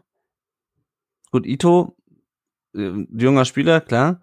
Sosa spielt seit fünf Jahren, also minus eine Jahr zweite Liga, äh, Bundesliga.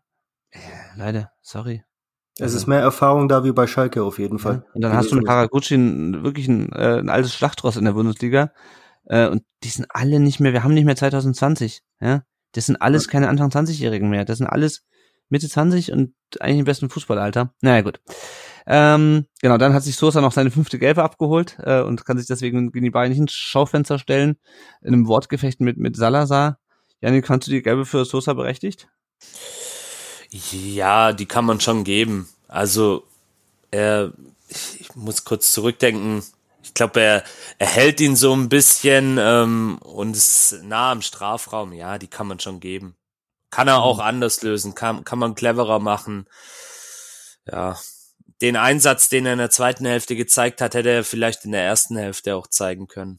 Ja, vielleicht wäre da die gelbe Karte etwas besser gewesen, wenn er sie da schon geholt hätte. Ja. Nee, also die kann man aus meiner Sicht schon durchaus geben und ich muss auch sagen, ich war eigentlich mit Aitikin zufrieden. Also ich finde ihn sowieso eigentlich nicht verkehrt. der hat immer eine gute Ansprache, der hat ein gutes äh, Standing auf dem Platz, der kommuniziert viel und finde ich jetzt von den deutschen Schiedsrichtern einer der besseren. Hat Ja. sich da auch stark gemacht in den letzten Jahren. Wenn ich da so an seine Anfangszeiten denke, da Ja. fand ich ihn jetzt auch nicht so cool, aber liegt jetzt nicht nur an den tollen Dokus, die es von ihm gibt und dass er da irgendwie sich nebenbei noch als DJ betätigt. Ähm, ich finde den einfach Und. Bonbons futtert. Habt ihr dieses, Ja. diesen, diesen, Shot- diesen kurzen Clip gesehen, wo er sich, wo sie irgendwie in Mainz äh, Bonbons, diese kleinen quadratischen Bunten da auf die, auf die genau, äh, genau richtig. haben. Er nimmt sich eins und bietet es noch irgendeinem äh, Mainzer an und steckt sich das zusammen. Und ja, also Aitikin fand ich früher auch unglaublich arrogant und nervig, aber der hat sich irgendwie, irgendwie hat er sich verändert. Der hat jetzt eine viel bessere Art der Spielführung. Also nachdem wir jetzt wirklich vier richtig schlechte Schiedsrichter nacheinander hatten, die also nicht unbedingt deswegen lag es nicht an denen, dass wir verloren haben. Ähm, aber wenn du halt vorher Zweier hattest und äh, Stegemann und wen hatten wir noch? War es Ja, nicht mehr. Bartstübner? Äh, Bart Stübner, genau. Die Brüch hatten wir doch auch. Brüch, oder? genau. Nee, aber der Brüch hat es nicht so schlecht gemacht, war irgendwer irgendwer anders. Naja, auf jeden Fall, die letzten vier Schiedsrichter hatten alle eine Kickernote 4,5. Äh, äh, und da fand ich Aitikin eine, eine angenehme Abwechslung, weil er macht einfach, finde ich, hat eine sehr gute, sehr angenehme Spielführung auch einfach. Ja, Und der, ähm, ja man hat nicht mehr so das Gefühl, da hat das Gefühl, der, der braucht, der hat es nicht nötig, diese, diese, diese, diese, diesen Aktionismus und dieses Kartenwedeln und so. Ich keine Ahnung, ich weiß nicht, Sebastian, wie fandst du ihn in dem Spiel? Ich hab, äh, ich bin relativ spät ähm, ins Stadion reingekommen, weil ich leider den Fehler gemacht habe, zu spät loszufahren. ähm, das äh, kennt ihr aber auch bei euch äh, vom Stadion. Also ähm, deswegen habe ich gar nicht mitbekommen, wer überhaupt Schiedsrichter ist. Ich bin nicht so, also ich interessiere mich im Vorhinein nicht so richtig dafür, Mhm. wer pfeift. Und dann habe ich festgestellt, dass es Aitekin ist und ich bin da, ich kann in diesem Tenor, dass er so super sympathisch ist und dass es toll ist, wie er kommuniziert und so weiter, kann ich nicht so ganz mit ins, ins selbe Horn blasen. Ich vertrete da vielleicht eine etwas konservative Haltung gegenüber Schiedsrichtern und denk mir, sei ruhig und mach deinen Job und kommuniziere, wenn es nötig ist. Ähm, ich bin, ich möchte den Job nicht machen, das Mhm. vorneweg. Ich ähm, spiele selber noch Kreisliga. Ich kenne grundsätzlich das Problem, damit keinen Schiedsrichter zu haben am Wochenende und möchte deswegen auch nicht einer von denen sein, die dann im Endeffekt ja ein Grund dafür sind, dass Schiedsrichter nicht mehr pfeifen wollen oder so. Aber ähm, ich bin großer Freund von Kommunikation. Ich finde das toll, aber ich finde, es hat auch Grenzen und ähm, bei Aitikin ja, der hat halt eine eigene Art und Weise, das umzugehen, ist halt eher ein DJ in der Hinsicht, äh, was die Kommunikation angeht. Ähm, insgesamt von der Leistung her fand ich ihn recht unauffällig und das ist immer gut. Also das Ja. ist ja eigentlich eine gute, äh, sollte auch eine gute Kickernote bedeuten, oder? Ja, ich habe mir das nicht angeschaut, was es war, aber wenn ich nur kurz ergänzen Also mir geht's vor allem darum, wenn er halt irgendwie Ermahnungen ausspricht oder, oder Karten. Ja, dann gibt's hast du so jemanden wie Bart Stübner, der dann hingeht, ja, zu, zu Amada. Ich muss, ich komme immer noch nicht drauf klar und sag, ich muss dir jetzt aber eine gelbe geben, weil ich in meiner ersten Halbzeit das Spiel aus der Hand gegeben habe und jetzt muss ich, ist mir gerade eingefallen, dass du nicht auf den Zaun klettern darfst, ja. Ähm, oder, oder, ja, keine Ahnung, Stegemann auch, oder, keine Ahnung, zwei sowieso. Und der hat einfach, wenn er halt gelbe Karten ausspricht, wenn, dann macht das aber auf eine nicht so arrogante Art und Weise. Keine Ahnung, das, das mag ich an ihm. Gut, ähm, wir kommen mal zum Ähm, Dreierwechsel. kurze kurze Ergänzung, er hat vom Kicker die 2-0 bekommen Ja. als Note. Passt. Passt für mich. Ähm, Schalke mit einem Dreierwechsel in der, ähm, in der 72 Minute vorher noch ähm, Chancen durch, durch Salazar nach dem Standard und Jens. Äh, Jens, den habt ihr irgendwo in Schottland ausgegraben, ne? Hab ich's richtig in Erinnerung? Ja, und das ist auch eigentlich einer der Gründe, weswegen ähm, Schalke so stabil ist, weil ähm, in der Innenrunde war ja immer die Frage, ähm, wer darf sich neben Yoshida hinstellen und ähm, wem schenkt Yoshida jetzt wieder ein Tor ein? Äh, so nach dem Motto lief das teilweise ab. Also er hatte wirklich grauenhafte Spiele in der Hinrunde. Ähm, er hat technische, ähm, nicht technische, er hat äh, Geschwindigkeitsdefizite, was man mit 34 auch haben kann. Das äh, ist jetzt nicht so, ist jetzt kein Beinbruch. Aber er Mhm. braucht halt jemanden an seiner Seite, der ihn auf der einen Seite ein bisschen unterstützt im sehr rustikalen Verteidigen, was er, glaube ich, mal konnte. Jetzt kann er das immer noch auf einem gewissen Level. Ähm, und den halt vor allem in der Geschwindigkeit unterstützt. Und Moritz Jens ist einfach eine Maschine. Also der kommt nicht ohne Grund aus Schottland und hat da wirklich viele Spiele gemacht.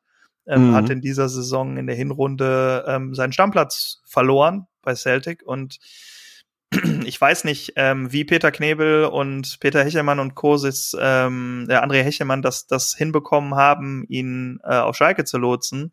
Aber das war schon ein ziemlicher, ziemlicher Kracher-Transfer. Ähm, Im Vorhinein denkst du dir, aha, habe ich noch nie gehört, könnte interessant werden. Ähm, mhm. Und dann schlägt er wirklich ein wie eine Bombe und ist eigentlich genau das passende Gegenstück zu Yoshida. Das war schon, mhm. war schon klasse. Ähm, ja, aber zu dem Dreierwechsel wolltest du noch irgendwas äh, genau. wissen, oder? Also ist dann mehr so Chronistenpflicht. Terodde kam dann rein, hat glücklicherweise gegen mhm. uns diesmal nicht getroffen. Das hätte noch, das wäre noch die Kirsche auf der Torte gewesen, dass Simon Terodde ein Bundesligator gegen uns schießt. Das war ja schon in der Hinrunde der Fall. Äh, Kenan Karaman, äh, gebürtiger Stuttgarter übrigens, äh, kam für Bülter rein und Danny Latzer für äh, Salazar.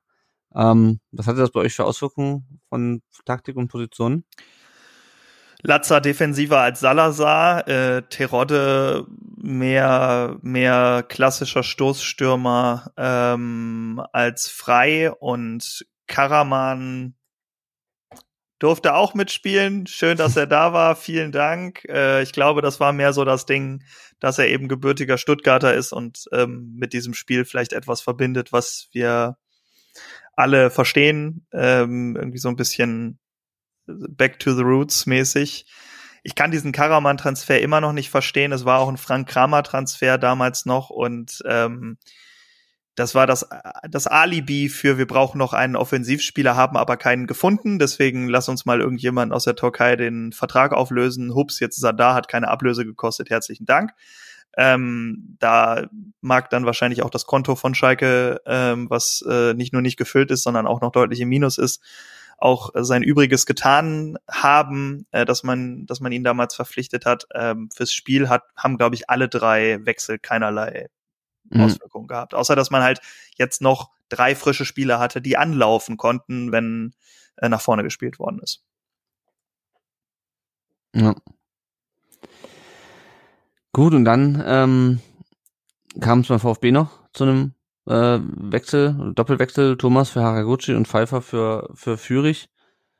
Und ähm, ja, Manu, das Einzige, wo mir äh, Thiago Thomas noch aufgefallen ist, ist, als er in der 95. Minute einen Freistoß rausholt und anstatt dass er sich den Ball holt, vehement eine gelbe Karte für seinen ja.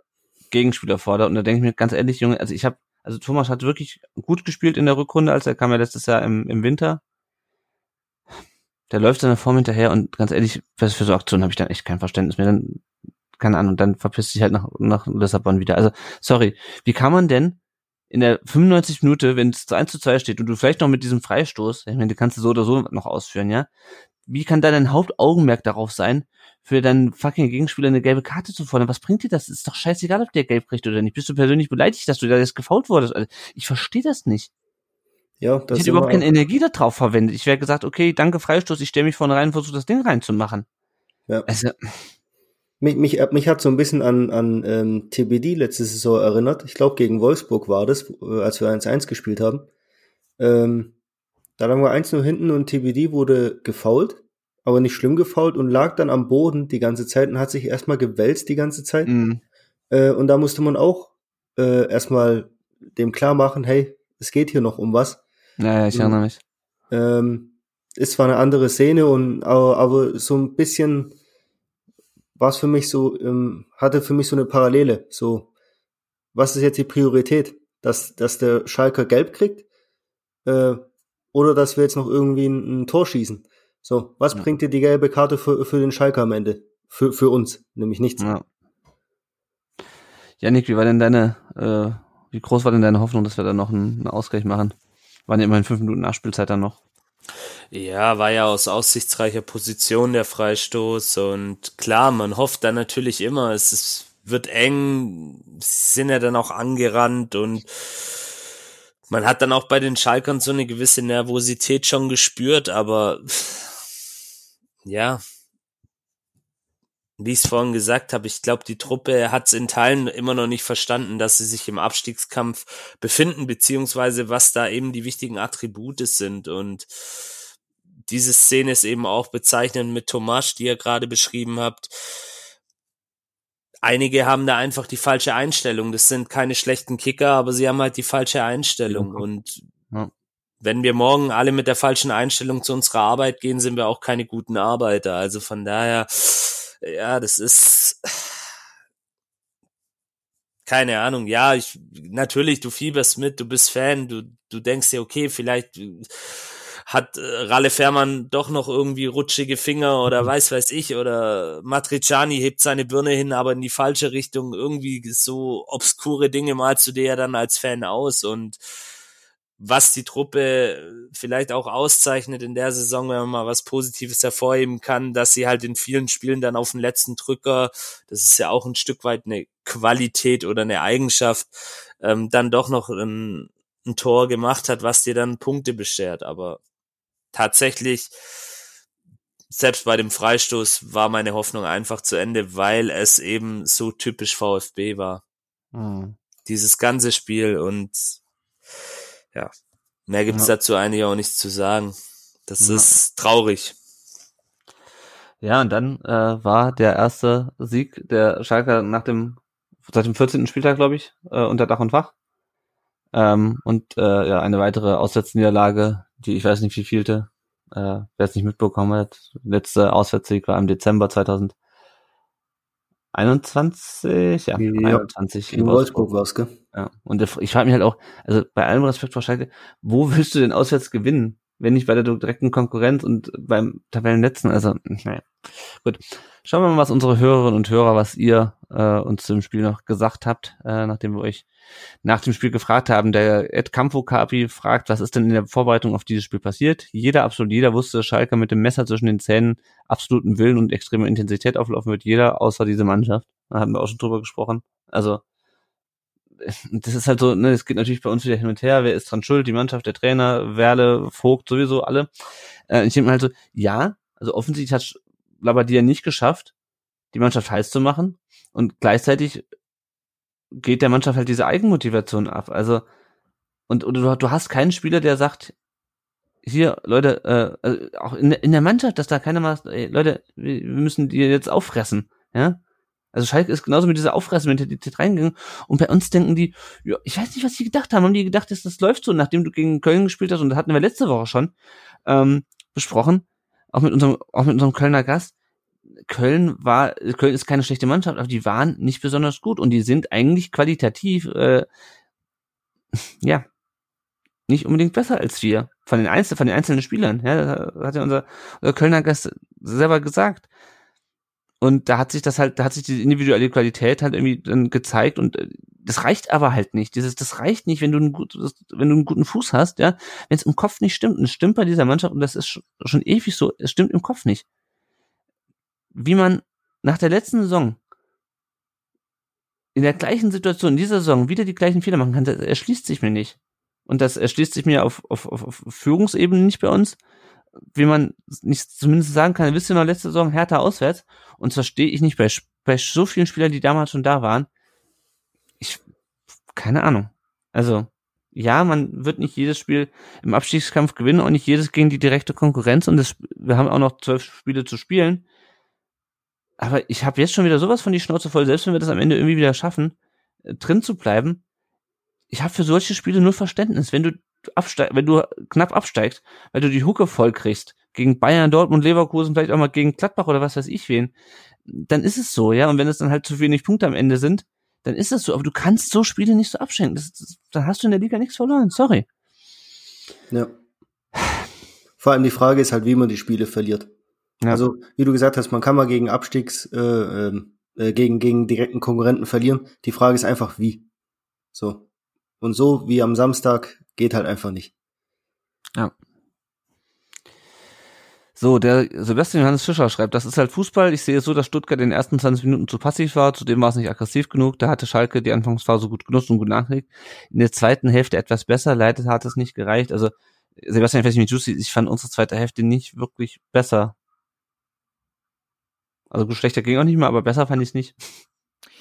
Naja, also die Situation, glaube ich, hat sich einfach, äh, oder die Ausgangssituation von der ersten zur zweiten Halbzeit hat sich einfach dahingehend geändert, als dass Schalke nicht mehr musste. Und ähm, weil zwei Tore eben schon gefallen sind. Ähm, das ist schon mal ein Ding. Also wenn du Mhm. als Schalke mit null Toren aus den letzten vier Spielen äh, zur Halbzeit 2-0 führst, dann hast du eigentlich damit dein Soll für diesen Tag erledigt. Du hast mehr gemacht, als die Menschen erwartet haben, zumindest. Und dass das zweit, dass die zweite Halbzeit dann eine andere Halbzeit wird, ist irgendwie klar.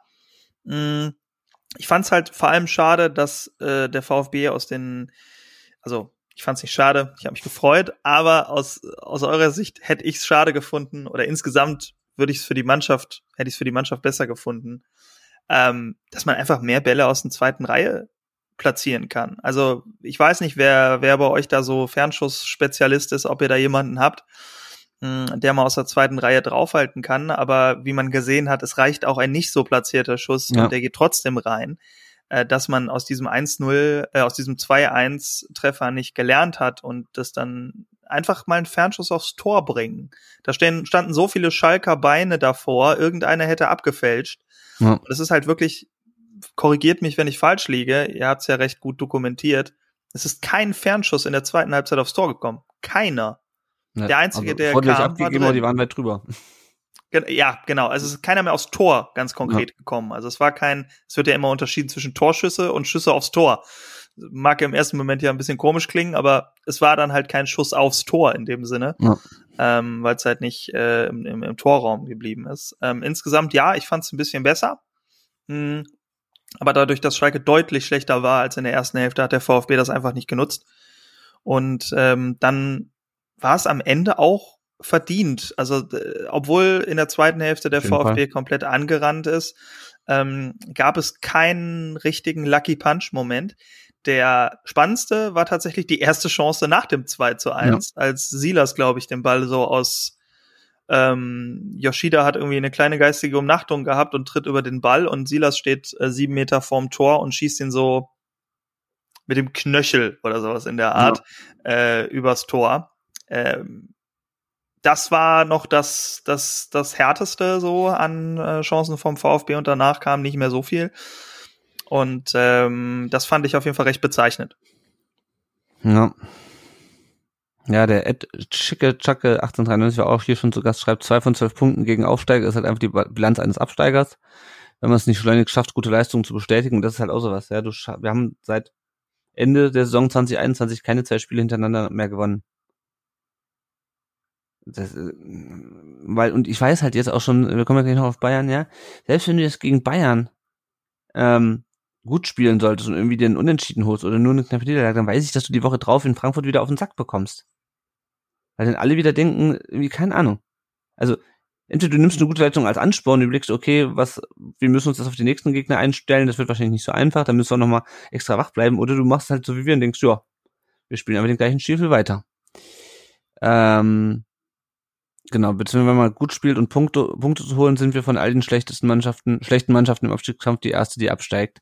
Der Gerd schreibt, äh, Anton auf rechts, unfassbar schlecht, Mafropanus Totalausfall, Führig spielt Pest ins Nirvana, über die haben wir schon gesprochen.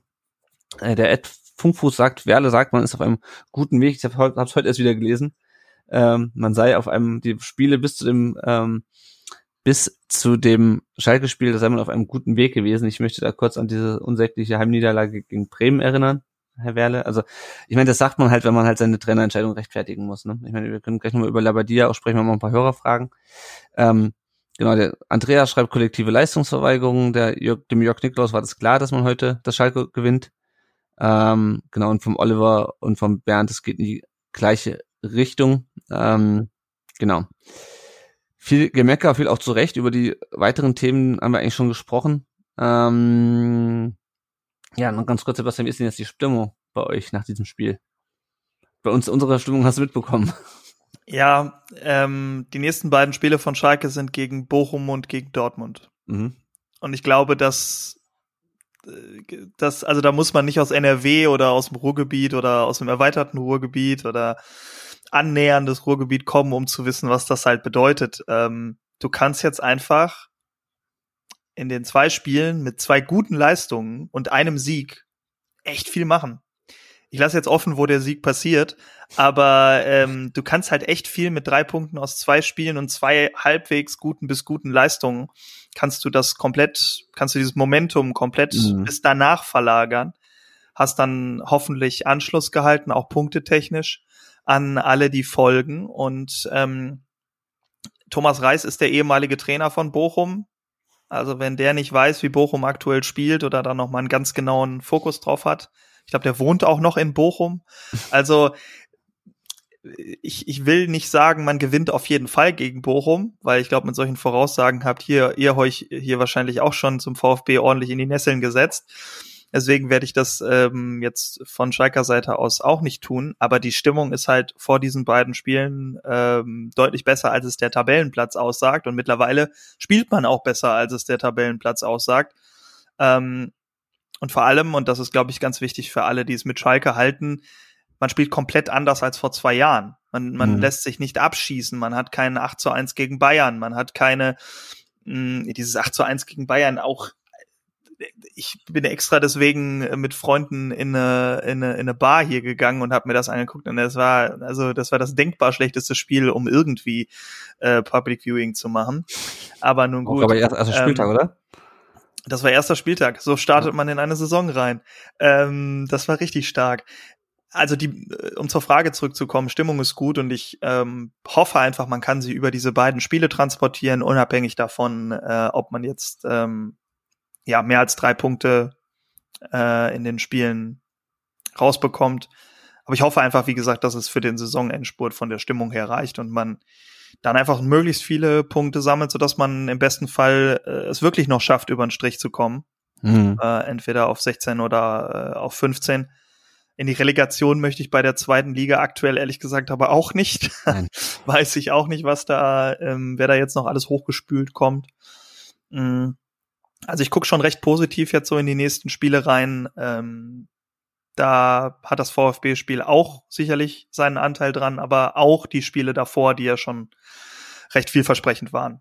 Ja, ja wir haben noch ein paar Hörerfragen bekommen. Ähm, viel zu, äh, zu Bruno Labbadia natürlich, ähm, viel auch zu, äh, ich möchte mal einsteigen mit, wie bewertet ihr die Kommunikation von Wohlgemut? Äh, fragt Buddy Master 007.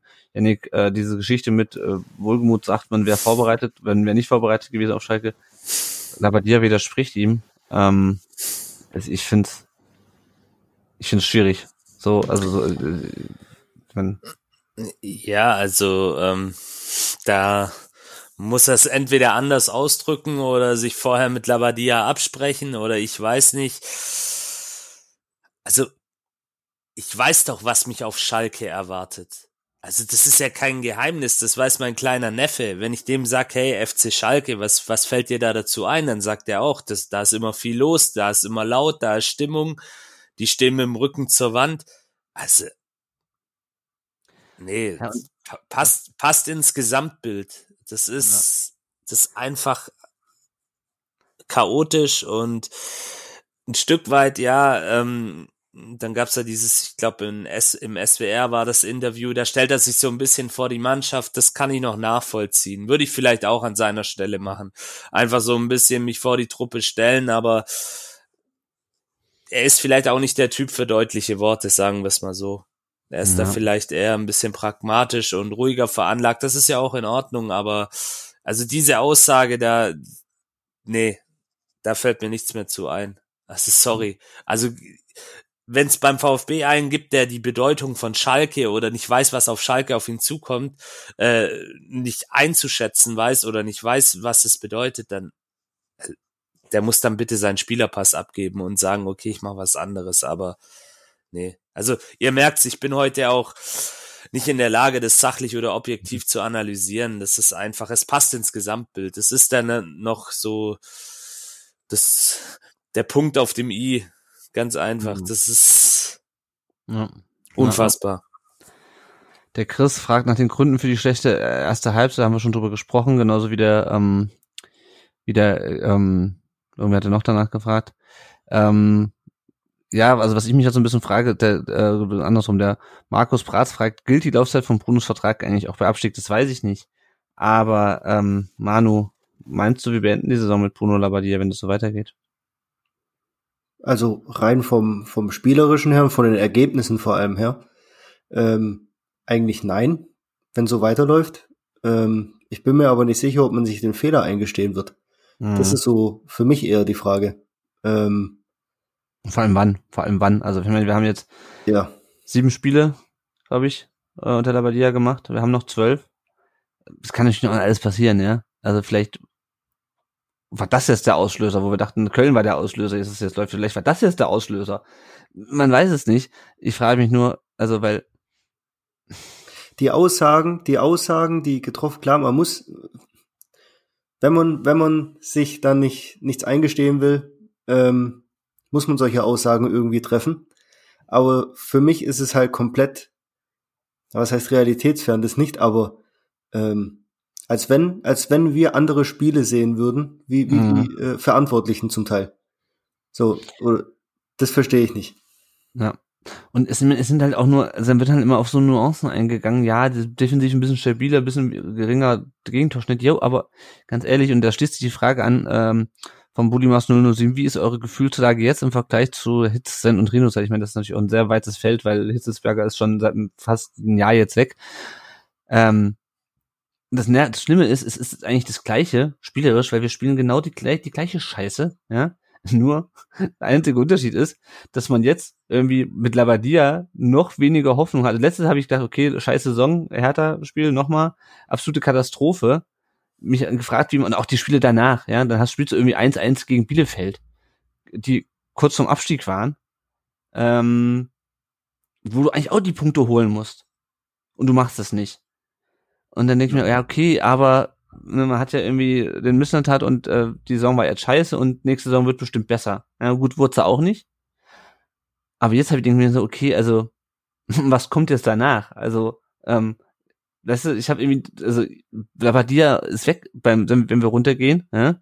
Äh, und ich habe, also, das ist irgendwie so, es macht dann auch einfach keinen Spaß mehr. Wir spielen scheiße, aber du hast doch nicht mehr irgendwie so die Hoffnung, dass es irgendwie mal besser wird, weil du, also auch wohlgemut, ja, die Transfers waren nicht schlecht, aber Ja, aber, aber schon allein die Aussagen. Ähm, man, hätte ja vielleicht ein bisschen mehr Hoffnung, wenn man einfach, wenn, wenn Wohlgemut zum Beispiel, wie Janik gesagt hat, er ist jetzt keiner für die, für die großen Worte, aber genau jetzt, nach dem Schalke-Spiel, hat man sich doch irgendwie erwartet, und hat man doch erwartet, dass, dass mal so eine, was heißt Standpauke, aber dass einfach mal wirklich auf den Tisch gehauen wird. So, dass es, Mhm. dass es so nicht geht, die Leistung war scheiße und so weiter. So, und dann kommt halt so ein Satz wie, ähm, man konnte nicht damit rechnen, dass Schalke äh, ja. äh, so auftritt, wie sie aufgetreten sind. Wo ich mir denk, was zur Hölle? So, Schalke hat, hat in den letzten vier Spielen 0-0 gespielt, ja, so. Ist jetzt nicht überragend, aber sie haben die Null gehalten und haben vier Punkte mitgenommen. So, was schon mal ein bisschen das Selbstvertrauen stärkt. Die haben die Chance gegen Stuttgart, gegen uns, den äh, ähm, wieder direkt in den Abstiegskampf reinzukommen. Die sind, sind jetzt wieder mitten im Abstiegskampf.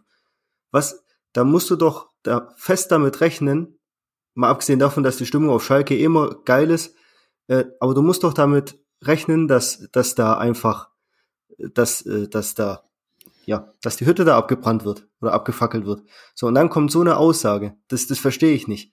So, Ja. und äh, äh, Wohlgemut kommt halt, äh, ich will mir jetzt nicht auf ihn einschießen, aber ich bin halt einfach, mich macht halt, mich macht's halt wütend, weil er geht von, äh, von einem einen Fettnäpfchen, tritt er ins nächste Fettnäpfchen, wie mit, dass wir auf dem richtigen Weg sind und so weiter, aber wieder ein Ja. anderes Thema. Aber Ja, also beziehungsweise es ist einfach so, also man erwartet sich halt irgendeine Reaktion vom Verein und das heißt so, ja, wir sind auf dem richtigen Weg und das sind wir offensichtlich nicht und es hängt halt nicht nur an, hängt halt nicht nur an Labadia, aber zum großen Teil auch. Also, sorry, und wenn dann ich dann stell halt dein heute, scheiß System um, wenn du, wenn dir Gerassi fehlt. Nimm Anton von der Rechtsverteidigerposition und der wurde ja schon zum zweiten Mal Ja. überlaufen von einem Spieler, der jetzt keinen äh, Sprintrekord aufgestellt hat. Lauter so Sachen. Ähm, ist halt viel Gelaber. Das ist das Ja. Problem. Ja, und ja, es ist, also, aber das, das macht mich wahnsinnig, dass wir wieder in so einem Zeitloop uns befinden und einfach schon wieder Ja. den gleichen, ähm, die, die gleichen Probleme haben. Ähm, um mal ein bisschen nach vorne zu gucken, der, ähm, der Bully Master fragt, wie viele Punkte holt der VfB in den nächsten drei Spielen? Zur Erinnerung, äh, Bayern äh, daheim, Frankfurt auswärts, Wolfsburg daheim. Können wir gleich nochmal drauf, äh, drauf zu sprechen kommen. Und ähm, was war die andere Frage? Genau, gibt es äh, irgendwas, was euch Hoffnung macht, dass bei den Spielen gegen Bochum, Hertha und Hoffenheim mit einer anderen Einstellung ins Spiel gegangen wird, Janik? Also jetzt, Sie kapieren es ähm, mehr? hall- hallo? Ja. Jetzt, ich war gerade irgendwie ein bisschen, war, war der Ton gestört. Ähm, was macht, puh, also heute am 28.02. tatsächlich nichts. Mhm. Weil du fährst auch nach Bochum, da wird die Stimmung auch entsprechend hart sein. Das ist auch so ein kleiner Hexenkessel, geiles Stadion.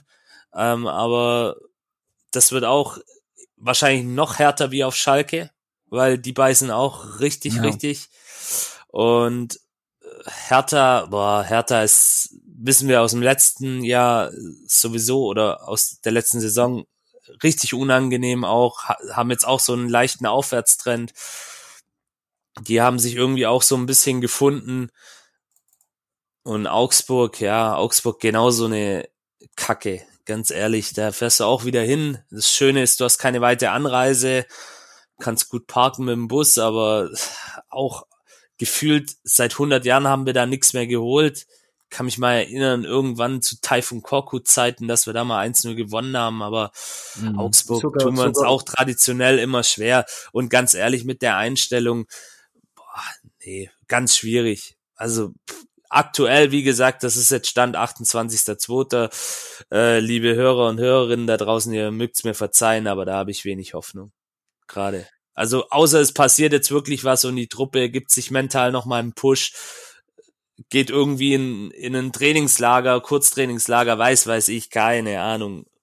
Oder machen einen Mannschaftsabend, gehen einen saufen. Vielleicht hilft das. Aber aktuell habe ich da echt wenig Hoffnung weil sie eben scheinbar noch nicht kapiert haben, dass sie sich wirklich im Abstiegskampf befinden, beziehungsweise was für Fähigkeiten und Attribute da einfach im Fokus stehen sollten. Ja, ja. Im Gegensatz zu den genannten Konkurrenten, das muss man nämlich auch mal sagen. Also gerade die Augsburger haben sich da ja so ein bisschen rausgeschossen. Gut, die Bochumer, die haben verloren jetzt, aber auch die machen mir eher den Eindruck, dass sie es verstanden haben, wie unsere Truppe zurzeit. Ja, ich bin mal auf Hoffenheim gespannt. Und damit kommen wir mal zur Lage nach dem 22. Spieltag. VfB ist erstaunlicherweise und auch nur wegen der Tordifferenz immer noch 15. Äh, 27 zu 38 Tore. Schalke äh, immer noch letzter, aber immerhin jetzt nur noch drei Punkte hinter der Dreiergruppe mit 19 Punkten, nämlich jetzt 16 nach diesem Sieg. Bochum 19, Hoffenheim 19 und Hertha 20 Punkte. Augsburg ist, glaube ich, schon fünf Punkte weg. Äh, die rechne ich erstmal nicht dazu. Jetzt geht's gegen die Bayern am Samstag, dann nach Frankfurt und dann gegen Wolfsburg. Äh, gegen Bayern wieder das Topspiel um 18.30 Uhr. Dann kann also ganz Fußball Deutschland zweimal hintereinander sehen, wie wir äh, spielen. Ja, wie sieht's bei den Bayern aus? Das ist immer eine schöne Frage. Die sind ähm, Tabellenführer, aber punktgleich mit Dortmund, haben die unglaubliche Tordifferenz von plus, 4, plus 43, also 64 Tore geschossen, nur 21 kassiert im weiten, äh, in beiden Statistiken weiter Vorsprung vor dem Rest der Liga. Äh, haben jetzt gegen Union gewonnen am Sonntag das Spitzenspiel, ähm, davor in Gladbach verloren und haben in diesem Jahr erst drei Siege aus diesen sieben Spielen, haben auch unentschieden gespielt. Ähm, spielen da am Mittwoch noch äh, Champions League, aber das ist schon so lang hin noch nach dem Spiel, dass ich nicht glaube, dass da ähm, dass es große Auswirkungen hat ähm, haben auch keine Sperren, äh, außer das und äh, Hernandez, äh, Neuer und Masraui sind längerfristig verletzt, ähm, aber auch da äh, kann ein Verein wie Bayern dann ähm, das Kader technisch ausgleichen. Äh, die Ex-VfBler brauche ich auch noch auch nicht zu sagen, das sind die üblichen Verdächtigen. Die Frage, die ich mir stelle, Manu, ähm, sind die Bayern, die, äh, glaube ich, selten so wenig Vorsprung vor der Konkurrenz hatten im Februar wie äh, aktuell, deswegen schlagbarer oder ist es deswegen umso schwerer, weil es für die halt nicht irgendwie darum geht, ob sie jetzt zehn oder äh, zwölf Punkte Vorsprung auf Dortmund haben, sondern ob sie überhaupt auf Platz eins stehen. Was meinst du? Schlagbarer, schlagbarer bestimmt nicht. Ähm, ich glaube aber, dass es tatsächlich ein knappes Spiel wird ähm, am Samstag, weil wir uns plötzlich wieder aufraffen können. Das ist so meine Vermutung. Mhm. Ja, ja ich habe ich tatsächlich, sorry, aber mehr habe ich dazu nicht zu sagen. Ja, ja, ich gehe auch nicht aus, also ich gehe nicht davon aus, aber ich habe auch bin auch nicht von der Niederlage gegen Schalke ausgegangen, dass wir, dass wir da die Hucke voll kriegen. Es wird halt wahrscheinlich trotzdem immer frustrieren, weil wir uns wahrscheinlich äh, wieder aufreiben und dann am Ende ohne ohne Punkte rausgehen. Ja. Janik, was meinst du denn? Punkte gegen Bayern, gegen Frankfurt und Wolfsburg, wie viele fallen darunter für uns? Mit Glück einer. In, äh, gegen also, Wolfsburg zu Hause würde ich nicht mal sagen, ich, da würde ich sogar noch sagen, dass du vielleicht in Frankfurt was holen kannst. Mhm. Ähm, Wobei, ja, weil Wolfsburg, die, die kann ich gar nicht einschätzen. Die haben jetzt gewonnen am Wochenende in Köln plötzlich, wissen sie wahrscheinlich selber nicht, wie sie das gemacht haben. Das ist so eine Wundertüte. Vielleicht gegen, geht was gegen Frankfurt. Traditionell verkaufen wir uns da eigentlich immer ganz gut in Frankfurt. Aber, ach, keine Ahnung. Mit Glück ein Punkt in der mhm. aktuellen Verfassung. Außer sie machen jetzt gegen Bayern ein gutes Spiel mal unabhängig vom Ergebnis. Ich glaube auch nicht, dass wir punkten, aber holen sich da vielleicht ein bisschen Selbstbewusstsein. Aber ja, schwierig. Schwierig, ja. schwierig. Ja.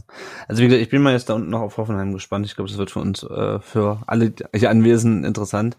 Die haben jetzt ja. 3 0 zu 1 verloren. Äh, ich bin gespannt, ob Materazzo bei denen den Turnaround schafft. Der hat auf dem Papier eigentlich eine Mannschaft, die jetzt nicht so schlecht ist, spielerisch. Das war aber bei uns auch so. Also, ähm,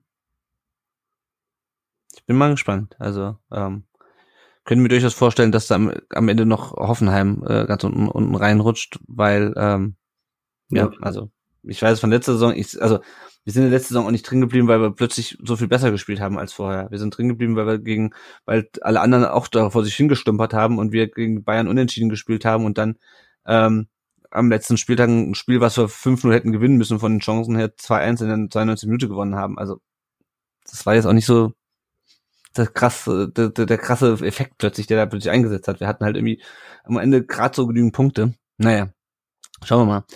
Äh, was die Ausfälle angeht, Gerassi fehlt immer noch äh, und äh, Ulrichs wegen Grippe immer noch außen vor.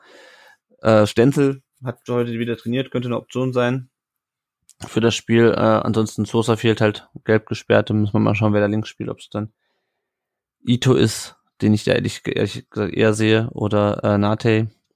Jo.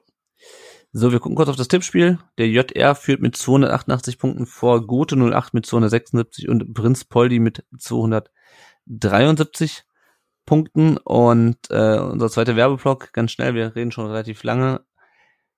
Äh, wenn ihr uns nicht finanziell unterstützen könnt oder wollt, dann könnt ihr uns auch einfach eine Rezension da lassen bei Apple Podcast oder eine Bewertung bei Spotify.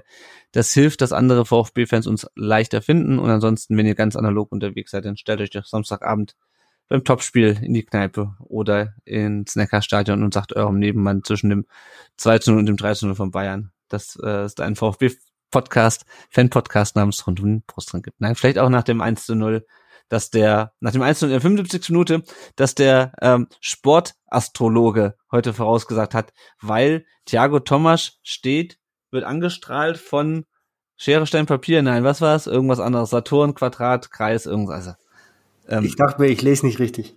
Ich, ich, also, klar, so, so Knellfrösche gibt's überall, aber warum muss man daraus einen Artikel machen? Ja? ja. Und ohne jegliche Einordnung oder, oder irgendwie so, Augenzwinkern ist einfach nur so, ja, nee, der sagt das halt. Ne? Der kennt übrigens aber dir auch schon aus Hamburg, da hat er ihm auch schon mal sowas aufgeschossen. Quelle ist Quelle, du weißt doch. Quelle ist Quelle. Ja, und also dieser Artikel, äh, du kannst den, kannst du bei mir nur auf im, im Twitter-Feed äh, nachlesen, was ja, ich weiß nicht, was ich dazu sagen soll. Gut.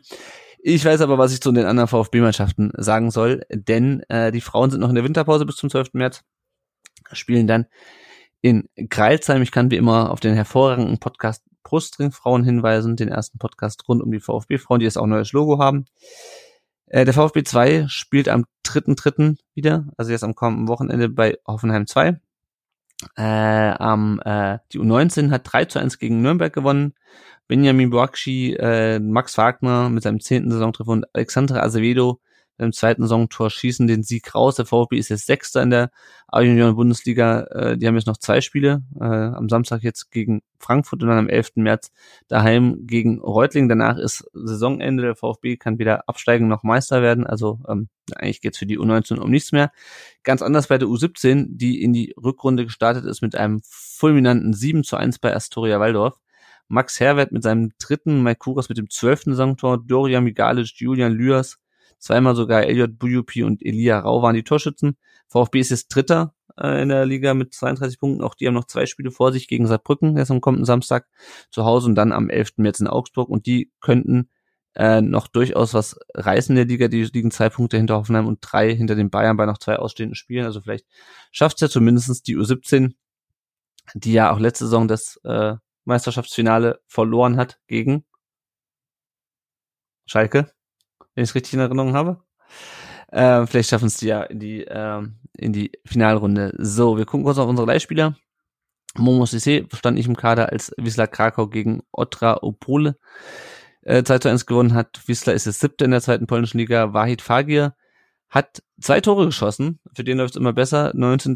Spieltag der dänischen Superliga 4 zu 2 gegen Odense. Äh, zum 1 zu 0 und zum 2 zu 1 getroffen, wurde dann ausgewechselt. Äh, und heute spielt, äh, spielt Nordseeland beim äh, Drittligisten Aarhus Fremat. Äh, so wie ich es gesehen habe, führen die 3-0, aber Wahrheit Fagir ist nicht im Kader äh, und Nordseeland ist erster der dänischen Superliga. Matteo Klimovic wurde ausgewechselt in der 75. Minute beim 0 zu 2 von Atletico de San Luis gegen Deportivo Toluca. Äh, Atletico ist das elfte in der mexikanischen Liga. Roberto Massimo war nicht im Kader, der ist scheinbar immer noch verletzt, als Academico Vicheo gegen Uniao Toriense 2 zu 1 gewonnen hat. Vicheo ist jetzt Dritter in der zweiten Liga. Clinton Mola ist immer noch verletzt, war beim 3 zu 1 gegen QPR nicht im Kader und auch jetzt, wo die Blackburn Rovers Leicester rausgeschmissen haben aus dem FA Cup gerade eben, war er nicht dabei. Die Rovers sind Tabellen Viert in der zweiten englischen Liga. Leonard Münz war nicht im Kader beim 4-0 gegen den FC Sion und Mosanko war 90 Minuten auf der Bank, als Vitesse Arnhem 1 zu 2 gegen Ajax verloren hat. Und damit sind wir am Ende Sebastian, ich hoffe, es war für dich erträglich, dass wir so viel geschimpft haben, aber du kannst es wahrscheinlich nachvollziehen. Vielen Dank, dass du da warst. Sehr gerne, sehr gerne. Danke für die Einladung. Sag vielleicht nochmal ganz kurz, wo Leute dich im Internet finden und sie dir folgen können. Das ist sehr schön, dass du das fragst. Äh, ich würde ganz gerne kurz Werbung für meinen Podcast machen, wenn das okay ist. Er ist leider noch ein bisschen im erweiterten Winterschlaf, aber äh, es gab ihn mal auch relativ aktiv. Fuppes und Rap heißt der äh, Podcast mit den eben bekannten benannten Themen, Fußball und Hip-Hop. Und ähm, den findet man überall da, wo es Podcasts gibt. Und ansonsten hast du, glaube ich, gerade schon Twitter genannt mit dieser Schorre. Da gibt's auch eine Instagram-Seite, die könnte auch auf mich zugelassen sein. Und äh, ja, also gerne Feedback, Beleidigungen etc. alles darüber und äh, dann müsst ihr das nicht machen. Äh, folgt auf jeden Fall rund um den Brustring äh, gerne auf allen Portalen, äh, die ihr zur Verfügung habt und unterstützt die Jungs und die Mädels. Danke, danke, danke, danke, danke. Manu, danke, dass du da warst. Danke, Sag dass ich dabei kurz. sein durfte. Ja, sehr, sehr gerne. Sag nochmal kurz, wo man dich bei Twitter findet. Ähm, bei Twitter Woanders. unter ähm, MXNU ähm, 1893 und ja. Sehr gut. Also folgt dem Manu, folgt dem Sebastian, abonniert seinen Podcast, wenn ihr auf äh, Fußball und äh, Hip-Hop steht.